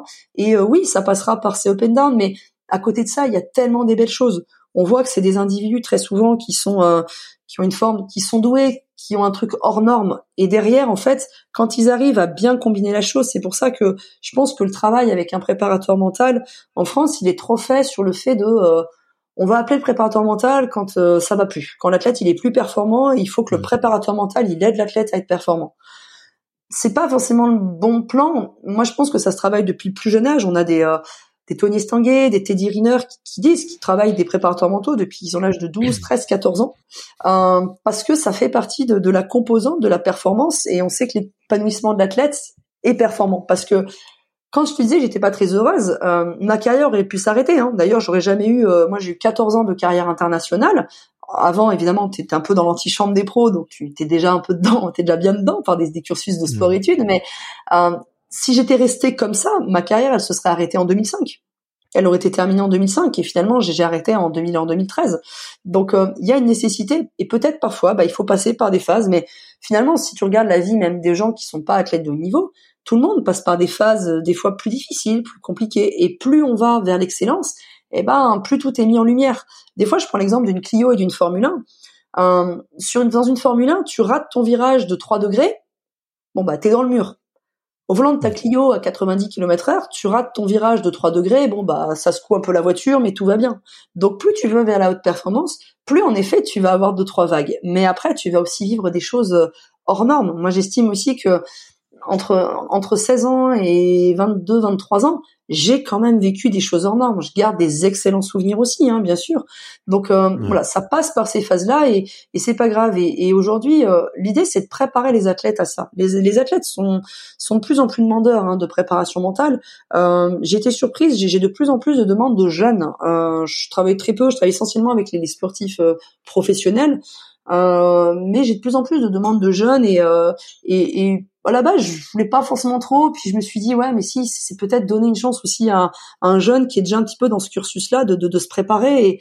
Et voilà, donc c'est pour ça que j'ai j'ai accepté voilà sur euh, un certain nombre de de de, de, poules de un pool de, de, de, jeunes en fait sur lequel euh, voilà on travaille parce que euh, parce que c'est bien qu'ils aient cette démarche là. C'est bien qu'ils cette démarche là ou que les ou que les parents l'aient aussi, c'est-à-dire que les parents sera conscience aussi de de son détachement. Et c'est vrai qu'il y en a c'est un petit peu sous couvert de leurs parents mais au moins les parents ont eu cette démarche de dire c'est pas à nous de le faire. Et il y a des spécialistes pour ça. Et des fois on voit des des, des jeunes qui ont que 14 15 ans et et limite c'est presque leur agent de poche qui, qui mettent dans, dans, un préparateur mental donc on essaie bon de s'arranger un petit peu parce que voilà je je je, je, je, veux qu'ils puissent être à la fois mais je veux que voilà ils se soient pas euh, contraignants pour eux donc voilà c'est pour ça que alors j'ai tellement parlé que j'en ai oublié la question mais oui, c'est le sport de haut niveau a ses exigences et là où il y a de l'exigence, il y a forcément une nécessité de voilà, tout tout se voit très vite et c'est l'avantage. C'est l'avantage aussi parce qu'on peut vite corriger. Ouais. Et tu, et tu penses que c'est, euh, vu qu'on parlait d'énéagramme un petit peu tout à l'heure, est-ce que tu penses justement que, que n'importe quel profil énéagramme ou n'importe quel type de personnalité peut devenir euh, athlète de haut niveau? Euh, C'est quand même une dimension à vouloir l'esprit de compétition, une dimension à la résilience, euh, à la détermination tu vois, qui correspond pas, euh, qui correspond pas à tout le monde. Tu vois, je, je pose une question en l'air. Tu vois, je j'avais pas du tout prévu de la poser, mais euh, je serais curieux d'avoir ton avis et toi qui connais bien les tous, enfin ces, ces différents sujets-là. Oui, alors tous les profils peuvent être peuvent être peuvent être euh, champion olympique ou champion du monde ou athlète de haut niveau. Tous les profils, euh, parce qu'en fait, un profil qui est ce qu'on appelle la maturité, il arrive à avoir les bonnes intégrations, les bonnes désintégrations en allant piocher dans chacun des profils euh, ce qui va le nourrir. ensuite, ok, être être compétiteur bourrin, ça a ses avantages, ça a ses inconvénients. Être, je vais prendre un exemple d'un profil 5, calme, analytique, sachant, savant ça a ses avantages, ça a ses inconvénients, mais ça peut créer de la haute performance. Ça peut créer vraiment de la haute performance. Euh, et quand tu t'amuses un petit peu à observer certains profils, euh, oui, quoi qu'il en soit, il y a cette envie de réussir. Mais c'est pas parce que t'es un, un œuf médiateur, par exemple, que t'as pas envie de réussir dans la vie. Ça n'a rien à voir. Tu peux être une pièce motrice dans un vestiaire, tu peux être un capitaine d'une grande équipe, et au contraire être capable de prendre les meilleures décisions sur le terrain parce que voilà, les, les gens s'enflamment pas. Euh, je travaille avec le centre de formation de, Clermont Foot et, et de l'ASM et euh, on avait travaillé un petit peu avec euh, c'était avec trois joueurs avec qui on avait travaillé sur les, les profils psycho-émotionnels parce qu'ils jouaient à ils jouaient à des postes complémentaires et euh, on s'était amusé on avait fait un jeu et euh, bah je te laisse imaginer des rugbyman et il y en a un qui avait un profil et l'autre lui dit mais t'es une tapette en fait. C'est tapette ton profil. Et en fait il y a pas de bon ou de mauvais profil. Euh, voilà c'est c'est dit mais toi t'es un goujat avec ton profil. Enfin il s'était amusé à se chambrer par rapport à ça. Et quoi qu'il en soit il n'y en a pas un qui est moins performant ou plus performant. C'est juste que chacun a une méthodologie d'optimisation de la performance qui va être très différent euh, certains vont être plus émotionnels d'autres plus intuitifs d'autres plus intellectuels on a les trois en nous, mais avec des jauges très différentes. Et en fait, ça veut dire qu'il va y avoir des, consignes différentes. Euh, pour donner cet exemple qui est assez drôle, euh, je prends ces deux joueurs. Euh, c'est sûr que si en, je vais je travaille avec l'un en lui disant le dialogue de l'autre, il va y avoir totalement une contre-performance, totalement. Donc euh, mm. il faut il faut qu'ils se connaissent et, euh, et tous les profils et, et, quand on quand on fait la cartographie euh, mentale d'un vestiaire, mais tu t'aperçois qu'en fait il y a, y a, plein de profils et d'ailleurs vaut mieux parce que tu mets imagine tu mets que des 8 ensemble, enfin que des ce qu'on appelle les 8 alors ça, on part dans notre jargon mais pour les auditeurs c'est c'est des profils très leaders, très dominants. Tu mets t'en mets t'en mets 10 t'en mets 10 comme ça dans un vestiaire, bah bon courage hein ça fait, ça fera pas quelque chose de forcément très bon. Hein. Ouais. Euh, je me je me posais la question, tu vois, je reviens un petit peu sur euh, sur toi, ton parcours et effectivement ces ces années peut-être euh, un petit peu plus euh, compliquées et dans lesquelles tu te cherchais plus, en, tout cas on peut dire. tu vois maintenant, on tu vois, on parle là on parle de plein d'outils, on a parlé énéagramme, on parle visualisation, on parle de de, de routine, on parle de plein d'autres sujets. J'ai l'impression que tu vois, c'est Aujourd'hui, on connaît quand même beaucoup mieux le cerveau humain et il y a eu beaucoup plus de choses, surtout qui ont été testées sur les athlètes. Euh, et, et, pourtant, tu vois, j'entends, euh, comme je te disais, j'entends toujours parler effectivement de burn-out et toutes choses un peu euh, comme ça. Est-ce que toi, est-ce que toi, tu vois, de, de, ton point de vue, vu que tu es passé d'athlète à, à, on va dire de l'autre côté de la barrière à accompagnant. Est-ce que tu tu vois que c'est vraiment des gros projets et quelles sont un peu les, les perspectives que tu vois sur le sport de haut niveau? Euh, Parce que je sais pas si toi tu as été accompagné, tu vois psychologiquement euh, quand tu étais plus jeune, mais tu vois euh, j'ai interviewé euh, il y a quelques jours Brice, Brice Guyard, bon lui il fait de il fait l'escrime, double champion olympique, tu vois au top du top niveau. Dit j'ai jamais eu de préparateur mental, enfin tu vois j'ai jamais connu ça. Et il a quoi? Il a il a il a à peine 40 ans donc euh, il y a une grosse grosse évolution, tu vois. Et qu'est-ce que, sur quoi ça nous ouvre aussi? Alors c'est vrai que c'était peu connu la préparation mentale à l'époque. C'était même euh, c'était même pas bien vu. Ça fait gourou, ça fait l'athlète il a un problème. Donc euh, quelque part non, il y avait pas. Enfin moi à l'époque j'ai pas été accompagné par un préparateur mental. je me suis juste rendu compte après avec le recul que indirectement, inconsciemment, presque d'une manière autodidacte, je me faisais régulièrement de la préparation mentale sans le savoir, euh, dans la fixation d'objectifs, dans la visualisation, dans euh, euh dans les routines de performance, dans les. Je le faisais intuitivement, mais j'étais pas accompagné par un spécialiste, ce qui est dommage parce que ça aurait pu être être beaucoup mieux mais ça s'appelle aussi les évolutions comme à l'époque euh, voilà les, les, certains matériels n'existaient pas comme euh, comme euh, je sais pas certaines unités de récupération la cryo tout ça ça n'existait pas. Donc en fait ça fait partie des évolutions des évolutions du sport qui aujourd'hui vont devenir incontournables. Il y a il y a 30 ans en arrière avoir des préparateurs physiques Bon bah non, c'est bon, c'est l'entraîneur qui fait tout. Aujourd'hui, il n'y a aucun club euh, je pense dans des sports de sport co, dans, les clubs professionnels, qui n'a pas un préparateur physique euh, attitré. Ça n'existe pas. Moi, je pense que d'ici quelques années, ce sera normal d'avoir un préparateur mental. Voilà, ce qui était peut-être pas le cas il y a, il y a 10 ans, ce qui était peut-être pas, ce qui commence à être de plus en plus le cas, hein, on, on, le voit. Donc, euh, donc c'est pour ça que ça s'appelle les évolutions du sport. Et non, moi à l'époque, il y avait pas de, il y avait pas. Mais je, ouais, enfin, c'était même pas un métier. C'est les métiers qui, qui arrivent en fonction du besoin et de l'évolution. Ouais. Et est-ce que tu es d'accord, euh, tu vois, avec ce postulat euh, que j'entendais, euh, j'entendais un grand coach dire que physiquement, on a fait énormément de recherches sur le corps humain et qu'on a quand même fait. Aujourd'hui, on aurait accumulé soi-disant 99% du savoir qu'on peut avoir un peu sur la prépa, la prépa physique, la récupération, et qu'aujourd'hui la grosse grosse découverte et le gros levier de progression, c'est le c'est le c'est le le mental, et que du coup on il y a peut-être, il va peut-être sûrement y avoir beaucoup de changements de performance, enfin d'évolution dans la performance grâce à ça, tu vois. Est-ce que toi c'est quelque chose que tu partages? Ouais, je, rejoins à 100%. C'était aussi euh, Olivier Crumbles qui disait, le, qui, est entraîneur de, de l'équipe de France de hand en féminin, c'est euh, il disait au 21e siècle le sport sera mental, parce que c'est vrai que en termes de de physiologie pure de l'entraînement, je veux dire, les méthodes, elles sont encore un peu à affiner, elles sont encore un petit peu à, à peaufiner, mais euh, je veux dire, les gros fondamentaux sont posés, la VMA, le seuil, les... voilà, sur ça. D'un point de vue tactique, aujourd'hui, on peut pas réinventer la roue non plus. Il y a des tactiques, on essaie d'affiner, on fait la vidéo, enfin on travaille. Il y a des équipes qui travaillent sur la vidéo, de tactique, de, de. D'un point de vue technique, euh, en coureur à pied, la foulée parfaite, bon bah elle est travaillée, on sait ce qu'il faut faire.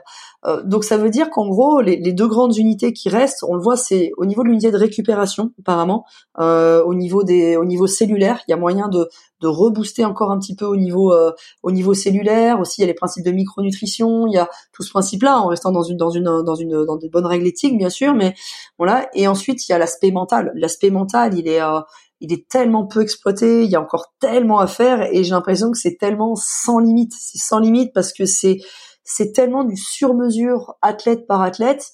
Et l'athlète évoluant, ça veut dire que les techniques mentales évoluent aussi avec lui. Ça veut dire que ce qui marchait mentalement sur un athlète quand il avait euh, euh, il y a, il y a 4-5 ans, ce même athlète qui a bah, pris de la bouteille, qui a pris de l'expérience, qui a pris euh, ça va ça va être différent, il va falloir qu'il fasse évoluer sa boîte à outils, son appréhension de compétition, de ça veut dire que tout ça va devoir évoluer.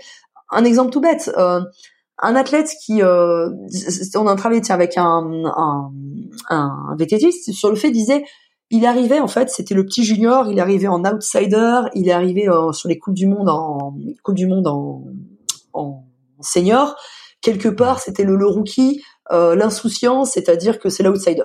Personne l'attend, boum, il fait une super saison, nickel. L'année d'après, il peut pas se remettre dans la peau du rookie, de l'outsider, de personne l'attend puisque tout le monde l'attend. Donc ça veut dire que mentalement, il va falloir qu'il fasse évoluer sa carte mentale. On est passé de oublie que t'as aucune chance, vas-y fonce, t'es un jeune, sur un malentendu, ça va passer, à la jean plus, à là maintenant, tout le monde veut ta peau. Donc ça veut dire qu'en gros, même s'il se dit ok, je vais dans l'insouciance, on va garder ces mots clés là, mais c'est plus pareil. Donc on est obligé de le faire évoluer. On est obligé de faire évoluer ça. Un athlète qui pareil euh, se bat euh, toute une Olympiade pour avoir sa médaille olympique. Ok, il a sa médaille olympique. Ok. Ah bah et maintenant? Bah ça va être quoi mon objectif? En avoir une deuxième? Ouais, mais ça fait pas pareil. C'est pas pareil. Donc on va faire évoluer systématiquement constamment les choses. Donc c'est pour ça que le mental il est, il est sans limite. Et ensuite toutes les techno euh, technologies qu'on peut voir, enfin les, les techniques plus que technologie, euh, parce qu'en l'imagerie mentale on commence à avoir quand même beaucoup euh, euh des imageries mentales, d'IRM, d'encéphalogramme. Donc on peut on peut commencé en plus à forcément mettre la science dedans. je suis passionnée des, des neurosciences. Hein. J'ai à la base d'un parcours très scientifique. Euh, on se rend compte aussi au niveau biochimique qu'il se passe des choses. Euh, on voit aussi bah, des techniques comme euh, alors il y a hypnose, état de conscience modifié. On voit également aussi toutes les techniques un peu de sophrologie. On voit il y a plein plein plein de techniques. Alors comme on dit, hein, mm. c'est un peu le bric-à-brac aussi dans tout ça. Faut parce qu'il y a il y a du bon, il y a du mauvais, il y a du bien fait, il y a du mal fait. Hein, on va pas se mentir. Mais il y a y a quand même tout à exploiter et euh, et il y a de la place vraiment pour pour tout le monde pour le coup aussi. Ouais, ouais, c'est vrai. Non, et puis euh, j'ai, tu vois, j'ai beaucoup de reconnaissance, en tout cas, tu vois, avec euh, les, personnes un peu euh, comme toi qui font un peu les passerelles entre le monde sportif euh, et euh, le monde professionnel, parce que ou même le monde un peu plus civil, tu vois, un peu plus normal, parce que sans vouloir être champion du monde et sans vouloir effectivement aller chercher la médaille d'or et le podium, l'hymne national et la télé, on peut juste envie de se réveiller tous les matins en étant un peu plus heureux, une meilleure version de soi-même, et, et ça va aussi par là, quoi. Ça passe aussi par, par ce, par, ça passe exactement par les mêmes exercices. Ouais, euh, complètement. C'est-à-dire que euh, moi, je j'aurais pas aimé travailler qu'avec des athlètes, euh, des athlètes, des sportifs, du monde du sport. Ce que j'aime bien, moi, ça a toujours été, et j'ai toujours fonctionné comme ça, c'est transposer. J'adore prendre quelque chose et le transposer. Je trouve que c'est, il y a tellement à, tellement à apprendre de chaque milieu et à transposer dans différents milieux parce qu'il y a toujours du bon. J'ai fonctionné même comme ça dans ma carrière en tant que triathlète.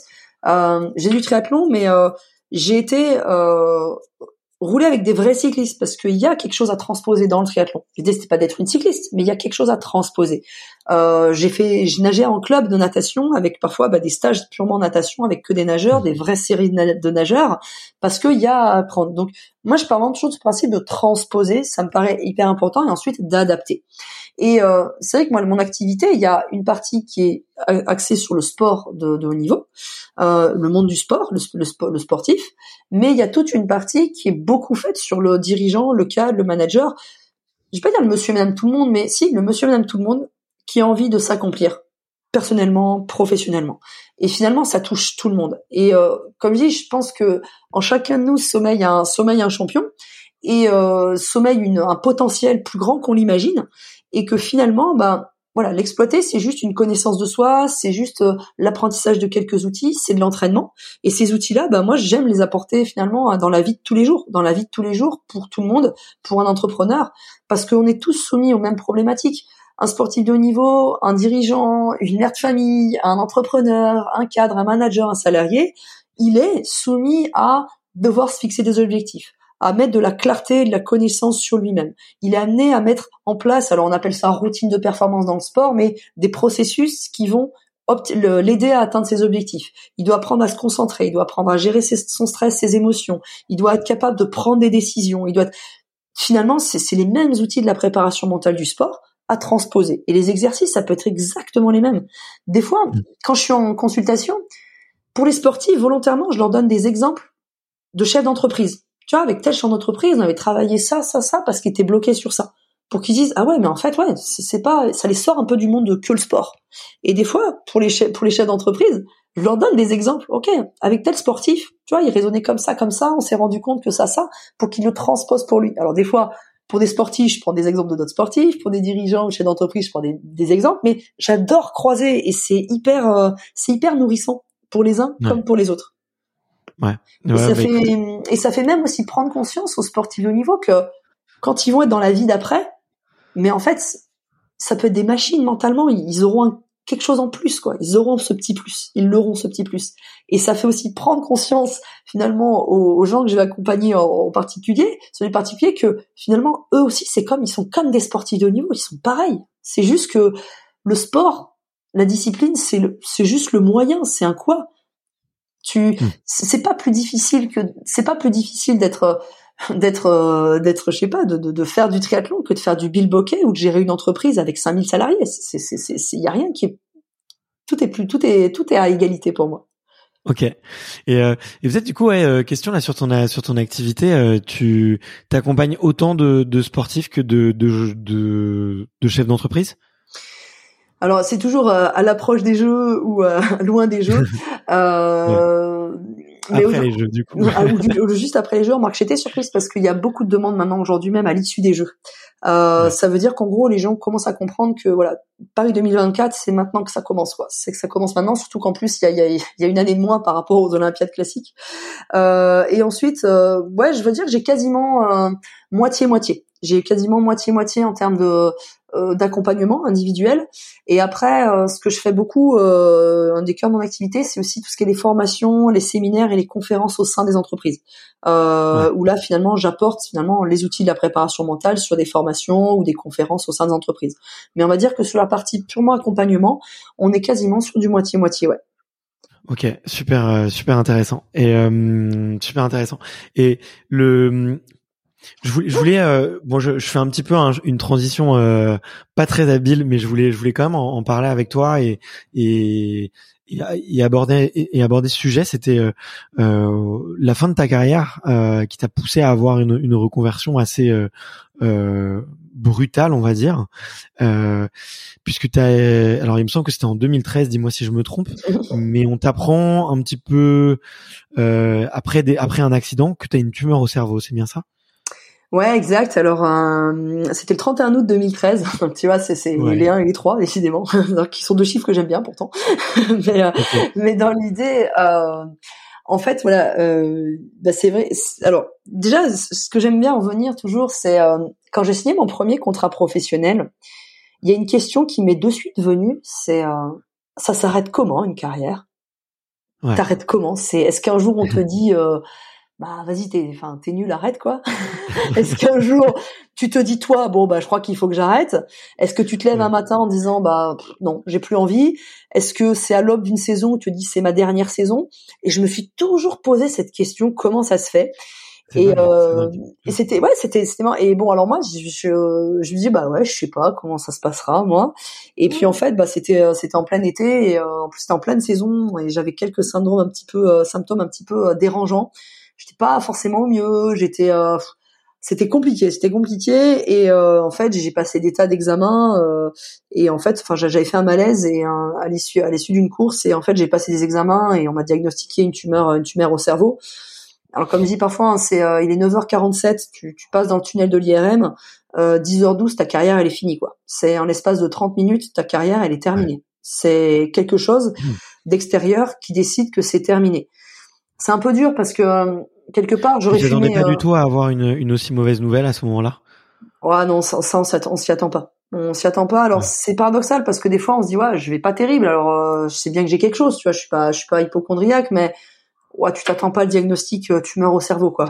Ouais, tu te dis euh, si on pouvait juste me dire que je suis en carence en fer ou, un truc à la comme ça, ça, ça m'arrangerait quoi. Je mangerais du boudin et des lentilles et puis tout irait bien quoi. Mais moi je voyais bien que c'était un peu plus complexe que ça quand même. Je voyais que c'était pas, j'étais pas juste un peu essoufflé, fatigué. Et, euh, et donc du coup non non c'est le diagnostic il est il est dur quoi. Il est voilà vous avez une tumeur au cerveau et euh, et il y a vraiment deux choses, c'est-à-dire que là c'est pas c'est c'est pas des états d'âme là. C'est tu vis ou tu meurs hein. c'est c'est pas c'est vivre ou mourir hein. il y a pas trop de il y a pas trop d'alternatives. Donc euh, j'ai passé des examens un petit peu complémentaires. Alors euh, comme on dit hein, sportif rien dans la tête. Moi j'avais j'avais quand même beaucoup d'habitants. Donc euh, c'était pas ce que je souhaitais c'était pas ceux du village que j'attendais.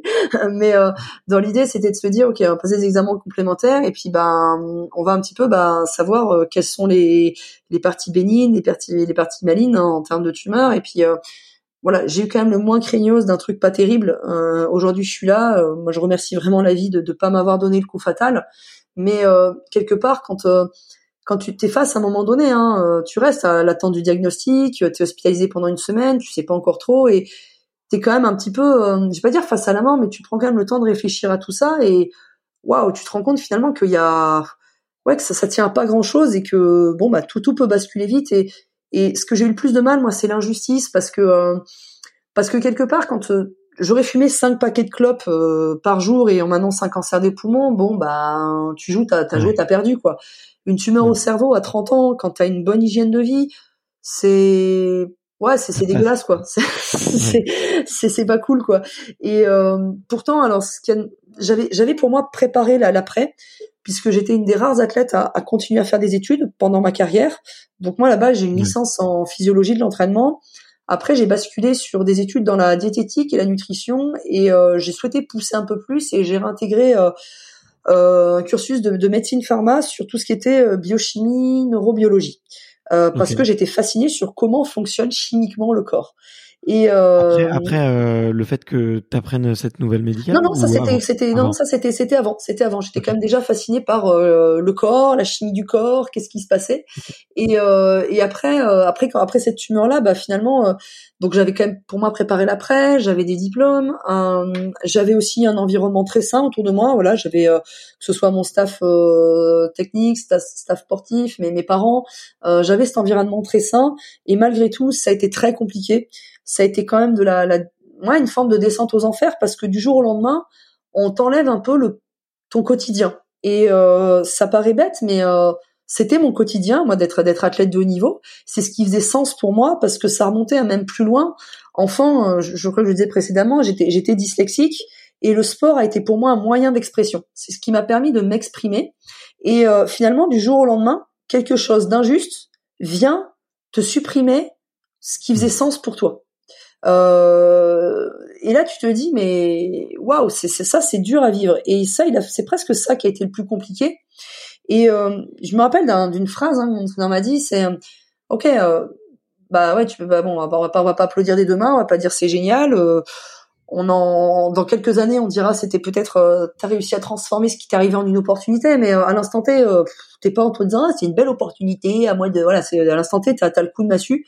Et, euh, et il m'a dit, bah c'est peut-être tout simplement que, en fait, ouais, il restait quelques petits trucs sympas à faire en triathlon, il te restait ouais peut-être quatre cinq saisons sympas à faire, mais c'est peut-être que la vie elle a décidé que t'étais prête pour la suite, quoi. Voilà, c'est que finalement, bah, le sport c'est maintenant qu'il faut l'arrêter et que et voilà. Et, euh, et le plus dur, ça a été de trouver du sens, trouver du sens. Et, euh, et c'est là où finalement la psychologie, m'a, je me suis énormément intéressée. Je me rendais compte que finalement j'avais déjà lu plein de bouquins de psycho, euh, même quand j'étais athlète, euh, sans vraiment l'étudier. Et là, je me suis dit, bah, je crois que c'est vraiment à ça que j'ai envie de me former.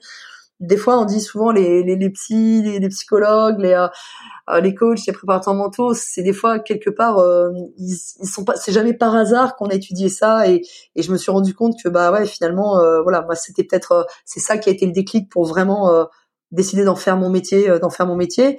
Il a fallu passer les études, il a fallu ensuite, bah voilà, faire faire un peu ses armes. j'ai bossé moi pour un pour un cabinet en amont et puis et puis après, bah je me, je me suis je me suis simplement mis à mis à, mis à mon compte parce que voilà je voilà j'étais bah, j'avais envie de j'avais envie de voilà de vivre cette aventure dans l'entrepreneuriat. Ok, ok, ok. Mais euh, mais je peux le comprendre. Ouais. Et je, je, me demandais en fait, euh, est-ce que c'est, t'as dit que le, le, le, plus dur c'était effectivement le, le, fait que ça soit brutal et et que du jour au lendemain tout s'arrête et on n'a pas forcément prévu la suite. je, me, je me suis posé la question du regard des gens aussi, euh, puisque euh, bah au début, enfin avant t'es le centre d'attention un peu de tout le monde, t'es une athlète de haut niveau, euh, euh comme tu le dis, on, euh, vous êtes très, enfin très très accompagné dans le but de de de gagner, d'avoir la médaille et tout et on vous voit un peu aussi comme invincible hein, de la part de, des yeux du public, de la part de vos yeux, enfin aux yeux de vos des accompagnants aussi. Et du jour au lendemain, bah t'es en danger de mort. Euh, et le, le regard des, gens change beaucoup à ce moment-là. Alors, euh, il y a plusieurs, enfin moi j'entends plusieurs questions hein, dans ce que tu dis. Donc euh, déjà, moi je m'étais beaucoup préservée de ce côté euh, bling bling et surfait de d'exister au travers de son sport, de euh, d'exister un petit peu. C'est vrai qu'en plus à l'époque, bon, il n'y avait pas les réseaux sociaux. Ça fait toujours dire à l'époque, on a l'impression que c'était jadis, alors que j'ai même pas encore 40 ans. mais euh, mais déjà voilà. Donc moi, je m'étais déjà un peu préservé de tout ça. Euh, déjà, j'ai pas eu trop de déception par rapport à ça, puisque j'avais déjà vécu euh, le fait d'avoir moi le burn-out, euh, vraiment le burn-out du sportif, c'est-à-dire le, chaos total où tu te réveilles à l'hosto, tu dis waouh, s'il s'est passé quoi, bah vous avez voilà, vous avez vous avez chuté. alors tu faisais rien, t'étais chez toi. et donc du coup, j'avais déjà vu, j'avais déjà vu ce que c'était qu'une saison blanche et où au final, tu sais que t'es très vite oublié. Et pareil, c'est le jeu, c'est le jeu. Je veux dire, t'es les gens, les gens rêvent à un instant T et on est tous pareils aujourd'hui. Est-ce que tu es capable de, de citer les, les 22 joueurs qui étaient présents à la Coupe du Monde 98 bah, tu vas en citer quelques-uns, euh, il y en a quelques-uns, t'es plus très sûr de ton coup, t'étais pas forcément capable de citer euh, qui a été euh, médaillé d'argent des premiers Jeux Olympiques à Sydney en triathlon. ah, hmm. c'est, on les a pas forcément, donc c'est normal en fait. Tout simplement, on, est oublié et très vite, très vite, parce qu'on n'est plus sur le devant. Mais ça, moi, je m'étais très préservé à ça. J'ai jamais été déçu de ça parce que je je savais que voilà et j'ai toujours beaucoup préservé moi une cellule, une, une forme de tribu, de staff pour justement pas jamais avoir à gérer cette pression là, euh, jamais se laisser un petit peu euh, happer par le, le chant des sirènes, tout ça, de de prendre le melon quoi que ce soit. Donc moi j'étais bien préservée par rapport à ça. Et après, euh, j'avais pas envie d'avoir de la pitié des gens. C'est c'est c'est pas c'est pas ce dont j'avais besoin. Euh, hmm. Je sais pas qui n'était plus là. Moi, je me souviens juste qui était là. c'est ça qui est le plus hmm. important. Et, euh, et c'est assez paradoxal parce que au moment où tu as la tumeur, tout le monde a, a peur pour toi. Enfin, les, quand je dis tout le monde, c'est les gens proches. Hein, les, les, les autres personnes, bon bah oui, tu les gens leur de l'empathie, donc ils sont, ouais, ils sont tristes pour toi. Mais les gens, en fait, euh, ton entourage a peur. Ils ont peur. Ils se disent waouh. Et moi, à ce moment-là, quand on m'a annoncé tous les traitements qu'il y avait à faire, j'étais un petit peu encore câblée en me disant, bah, ok, faire comme dans le sport, c'est juste une compète avec des échéances. Et euh, j'ai comme si j'avais accroché un dossard et je me dis, ok, tu sais que tu as euh, X traitements toutes les euh, 4 à 6 semaines, qu'entre chaque traitement, tu as euh, des phases de contrôle avec d'autres traitements à prendre entre. Et finalement, ben, boum, c'était c'était dans cette routine-là. Et, et là où l'entourage, voilà, stresse pour toi, ben, toi tu dis non, mais enfin ça va, non, ça va pas, mais mais finalement voilà t'es dans t'es dans t'es dans l'action et euh, le plus dur ça a été quand euh, au mois d'avril donc euh, 8 9 mois plus tard les médecins m'ont dit bah OK euh, voilà. Alors vous êtes guéri enfin partiellement puisque votre tumeur on, on peut pas prendre le risque de l'opérer. Elle va vous l'avez en vous vous restez elle, elle, voilà. Donc j'ai une boule dans le cerveau. C'est voilà au quotidien. Vous allez avoir quelques séquelles voilà. Donc bon des séquelles j'en ai mais voilà elles sont on va tout à fait vivre avec. Ça ça ça me gêne pas du tout dans mon quotidien. Et euh, voilà, vous êtes tiré d'affaires, vous aurez juste un contrôle tous les six mois et puis ensuite tous les un an pour vérifier ça. Et finalement, bah ouf, euh, voilà, ça y est, euh, vous pouvez sourire à la vie. Et là, moi, ça a été horrible. Euh, là où finalement tout ton entourage te fait limite pas, oh, tu nous as fait peur, hein limite sur ça. Euh, toi, tu te dis, ouais, et maintenant quoi Et maintenant, ouais, ouais et maintenant quoi Ouais, ouais, ouais. Et ben, qu'est-ce qui va me refaire vibrer? Tu connais d'avoir euh, vibré, euh, d'avoir euh, été applaudi, tu connais d'avoir vibré émotionnellement. Quand je te quand je te disais en début de en début de, podcast, voilà, moi j'ai été championne du monde, donc je sais ce que c'est que d'avoir une Marseillaise en ton nom avec ton drapeau et d'avoir les larmes qui coulent. Et tu dis mais ça peut-être je le revivrai plus jamais. Enfin, je veux dire dans mon quotidien, on me met pas un podium euh, sur la place du village et on me fait pas la Marseillaise parce que voilà j'ai j'ai sorti les poubelles quoi. Tu vois c'est il se passe rien de tout ça quoi. Donc euh, et donc ça ça a été en me disant mais qu'est-ce qui va me refaire vibrer un jour quoi? C'est waouh! Et voilà et c'est là où il a fallu se reconstruire le projet professionnel et et se rendre compte que peut-être il passerait par la transmission, il passerait par le fait d'être en coulisses, euh, le fait d'aider des personnes, ne pas faire l'erreur de transférer euh, sur les autres parce que c'est les autres c'est les autres, mon histoire c'est mon histoire et leur histoire c'est la leur, mais tout simplement être peut-être un un petit caillou sur leur euh, à la construction de leur édifice. Voilà, moi c'était ça qui m'a dit mais je crois que ça je vibrerais et, euh, et je me souviens parfois d'athlètes euh, aujourd'hui, avec les lives internet, on peut suivre toutes les épreuves euh, de Coupe du Monde de plein de disciplines et, euh, et ça m'arrive moi des fois sur des week-ends de me lever la nuit parce que bah j'ai un athlète qui court aux États-Unis et, et de pleurer quand il quand il ça marche pour lui. Euh, c'est Tokyo c'était galère, il y avait le jet lag donc c'était pas facile. mais, mais, voilà, on a, on a pu gérer sur ça de voir parfois aussi, même au-delà du sport, de voir un, un chef d'entreprise qui aujourd'hui euh, s'accomplit et dans sa posture euh, est heureux de diriger son entreprise, euh, voit ses salariés s'émanciper. voilà, moi c'est ça aujourd'hui qui, qui, me donne, tu vois, même quand j'en parle, j'en ai la chair de poule. c'est ça, moi, c'est de voir quelqu'un aussi qui croyait pas en lui ou on ne croyait pas en lui et finalement atteindre ses atteindre ses rêves. je crois que c'est la plus belle chose, c'est d'arriver à croire que que tout est possible, quoi. et c'est ça qui m'anime aujourd'hui. Bon, mais écoute, très chouette. Euh, et je vois que tu as fait beaucoup de chemin et que euh, tu sembles très très aligné aujourd'hui comme personne. C'est très inspirant, je trouve. Euh, Merci. Euh, pour pour les gens comme moi et vu qu'on est dans des dans des écosystèmes un peu un peu similaires. Similaires, ouais, bien sûr. Et bon, je, je, voulais pas faire trop long, mais euh, je vois que le temps file déjà, super vite. Euh, on a abordé, on a abordé tout un tas de sujets et moi je me, je me suis régalé. Mais alors à la limite, euh, pourquoi pas, on, on, organisera quelque chose, une suite ou un deuxième épisode. Bien sûr, un tome 2 ou un, tome 2 autour d'un café des fois, tu ça. Exactement, avec grand plaisir. Euh, des fois, j'évite les, j'oublie de poser mes petites questions de la fin, mais là j'ai vraiment très envie de te, te les poser. Euh, dans, c'est un peu des questions voilà auxquelles tu peux, des questions de personnalité on va répondre, en flash. Allez, ouais, dis-moi. Vas-y. Euh, la première, c'est de savoir, euh, c'est quoi une, une, bonne journée pour toi, une très bonne journée. La bonne journée, elle est quand euh, je me couche le soir avec la bonne fatigue. Elle est quand je me lève la bonne fatigue de sentir que voilà, je, les intentions que je m'étais données sur la journée, elles sont arrivées. Même si tout ne s'est pas passé comme je voulais, j'ai gardé ces lignes, ces lignes d'intention, ce qu'on a vu en début de podcast. Et euh, quand finalement je me lève le matin euh, sans forcer, euh, peut-être des fois, bah, il manquerait, ouais, si je m'écoutais, il me resterait peut-être une petite demi-heure de sommeil par-ci qui ferait pas de mal, mais quand je me lève, déterminé, enfin déterminé ou contente de me lever, c'est que je sais que j'ai une bonne journée qui m'attend. Et je prends souvent cet exemple quand on est toujours obligé de repousser le réveil, c'est que au fond de soi on se dit ah j'ai pas une journée qui m'inspire tant que ça, c'est pour ça que j'ai pas envie de me lever. Donc voilà, c'est de se lever avec la hâte d'attaquer la journée. J'ai hâte d'attaquer la journée parce qu'il va se passer plein de petites choses ou peu de choses ou des choses importantes dans ma journée auxquelles je vais prendre d'importance et euh, voilà sentir que dans la journée j'ai j'ai impacté au moins une personne et que le soir je me couche avec euh, cette forme d'accomplissement d'avoir gardé mes intentions euh, les intentions que j'avais j'avais calées en fonction de mes objectifs. Ok super très super super inspirant. Est-ce que tu as un gris gris pour faire euh, baisser la pression euh, ou pour euh, oublier un petit peu le stress dans les dans les moments où il y a de l'enjeu pour sortir de ta zone de confort alors j'ai un ou des grilleries que j'adapte en fonction des, des, situations. Ça peut être ça peut être des, des, phrases à se dire, ça peut être des des postures à prendre, ça peut être des choses à visualiser. Euh, j'ai pas un gris en particulier, voilà, je suis pas dépendante d'un gris J'ai plein de, de petits outils et je sais, euh, voilà, je, que j'adapte en fonction d'eux. Mais euh, l'idée c'est que euh, j'anticipe aussi pour jamais me faire submerger. Ok, tu peux tu peux citer un ou deux exercices ou deux petits outils que que tu utilises de temps en temps?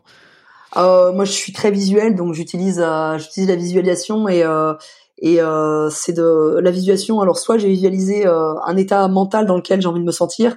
Donc si par exemple euh, j'ai envie de me sentir dans un état euh, très relâché, bah des fois là j'en sais rien, je peux je peux imaginer un, petit cochon qui, qui danse ou je peux imaginer aussi un souvenir de vie que je peux avoir avec mes filles où on avait pris un fou rire et ça va me remettre dans une énergie où j'ai envie de me marrer, donc je peux prendre des fous rires dans ma voiture toute seule. ou alors après de me recabler sur le moment présent et en me disant ok qu'est-ce que là j'ai à faire là maintenant en fait? Parce que ce que tu es en train de projeter euh, c'est pas bon et on se rend compte que voilà c'est d'utiliser l'imagerie mentale pour euh, le vrai peut devenir le faux et le comme le faux peut devenir le vrai avec avantage inconvénient donc voilà c'est c'est plus euh, c'est plus voilà vraiment plus l'imagerie mentale. Et des fois c'est à l'intuition c'est tiens euh, waouh wow, ça maintenant ça me ça m'aide. Et des fois l'image vient toute seule. Alors la question suivante c'est de savoir est-ce qu'il y a une ou plusieurs personnes qui t'ont particulièrement inspiré dans ton parcours? Alors j'ai jamais été fan d'une personne en particulier, mais euh, plutôt de m'inspirer de plusieurs personnes. Déjà, je pense que euh, ce serait normal de dire que toutes les personnes qui ont croisé mon chemin, qui m'ont un instant T apporté quelque chose à leur manière, sont des personnes inspirantes pour moi. Parce que c'est ce qu'on disait tout à l'heure, c'est l'accumulation de toutes ces choses-là qui font que euh, j'ai été très inspirée par euh, par des, notamment mon dernier entraîneur qui était bah là Pierre Pompili qui m'a qui m'a finalement bien aidé à cette transition. Euh, mes parents m'inspirent, euh, donc il y a vraiment des amis m'inspirent. Finalement, je vais chercher chez chacun une source d'inspiration. Euh, tu m'inspires, tu vois, les échanges qu'on a eu en avant, en amont, je me dis tiens, waouh, ça c'est inspirant chez lui. Donc c'est un exercice mental aussi que d'apprendre à aller voir chez les gens ce qu'il y a d'inspirant chez eux. C'est et quand on est capable aussi d'aller voir chez les autres ce qui nous inspire, euh, on est capable soi-même de voir chez soi qu'est-ce qu'on a de bien. C'est un exercice un peu sur les forces et les talents.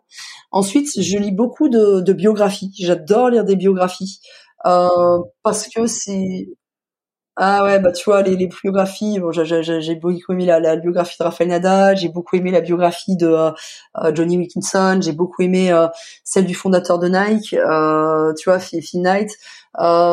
j'adore aussi voilà les, le bouquin de, de Claude Onesta, j'adore lire toutes ces biographies, les, les personnes inspirantes, voilà, j'adore les, les, histoires, j'adore les donc moi c'est plus toutes ces personnes là, c'est le melting pot de tout, mais pas un conseil, c'est vraiment je pense qu'il faut pas il faut aller chercher chez chacun euh, la petite chose parce que si ça fait écho pour soi, c'est que c'est qu'il y a une raison. Si tu devais donner un conseil à la jeune Marion qui est sur le point de débuter sa première course internationale, qu'est-ce que tu te dirais à ce moment-là? Euh, si je devais me donner un conseil, il y a ouais, 30 ans en arrière, je me dis, je dirais presque, euh, crois en fait en tes projets, euh, crois en ton intuition, fais-toi confiance. Si c'est dans, si tu vas dans cette direction, c'est qu'il y a, c'est que c'est une bonne raison. Voilà, c'est vraiment sur ça. C'est fais confiance. Euh, tout sera pas non pas parce que c'est facile, difficile, non pas parce que c'est agréable, désagréable, mais parce que ça en vaut juste la peine. C'est super intéressant ce que tu dis car euh, quand je pose cette question et je la pose assez souvent, la question de la confiance en soi, elle est très importante, j'ai l'impression, dans la construction de l'enfant. Ouais, c'est un sujet qui revient euh, très souvent, à croire que les enfants ont besoin de plus de confiance en eux. Quoi. Bah, c'est souvent, souvent que quand on est jeune, on cherche des repères, et ce qui est normal. Hein. Un, enfant, pour se construire, il cherche des repères à droite à gauche. Et en fait, du coup, il va peut-être parfois trop donner de valeur à l'externe et oublier de donner la valeur sur soi. C'est souvent, c'est souvent ça en fait. C'est pour ça que souvent on dit mais enfant j'aurais dû plus croire en moi et, et moins donner de valeur à l'externe et plus me donner ma valeur à moi. C'est pour ça que je pense que souvent ça ça revient. C'est c'est vraiment un, un, ouais un principe en construction psycho ouais bien sûr.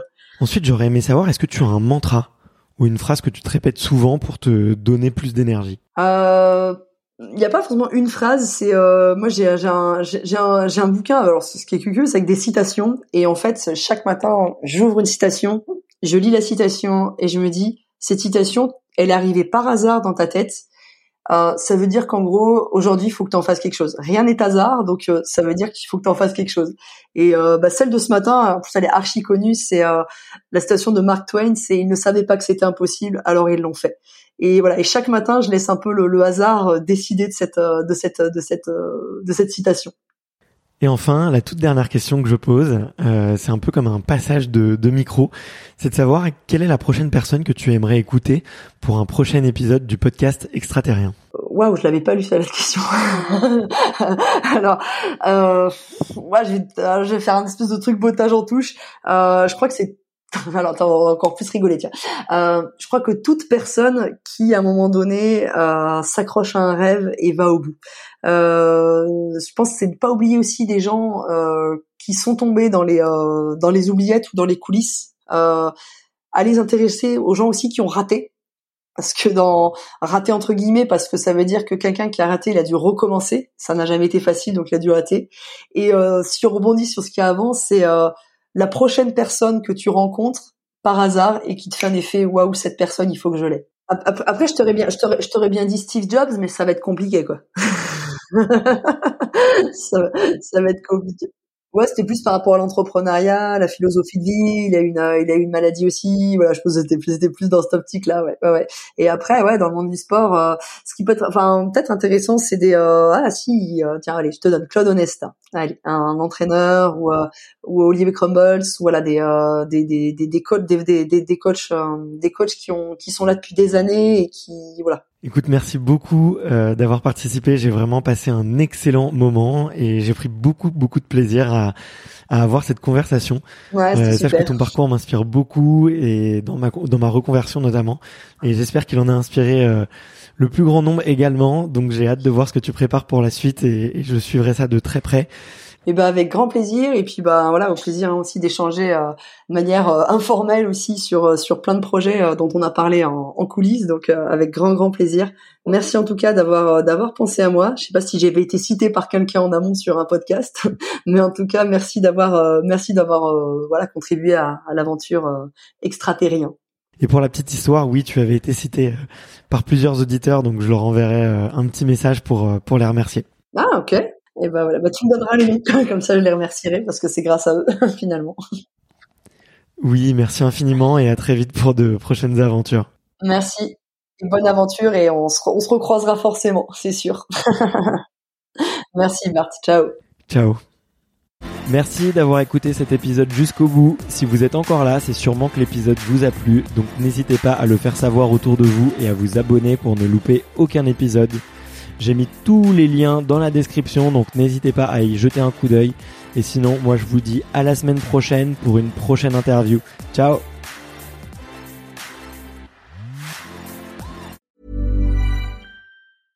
When it comes to your finances, you think you've done it all. You've saved, you've researched, and you've invested all that you can.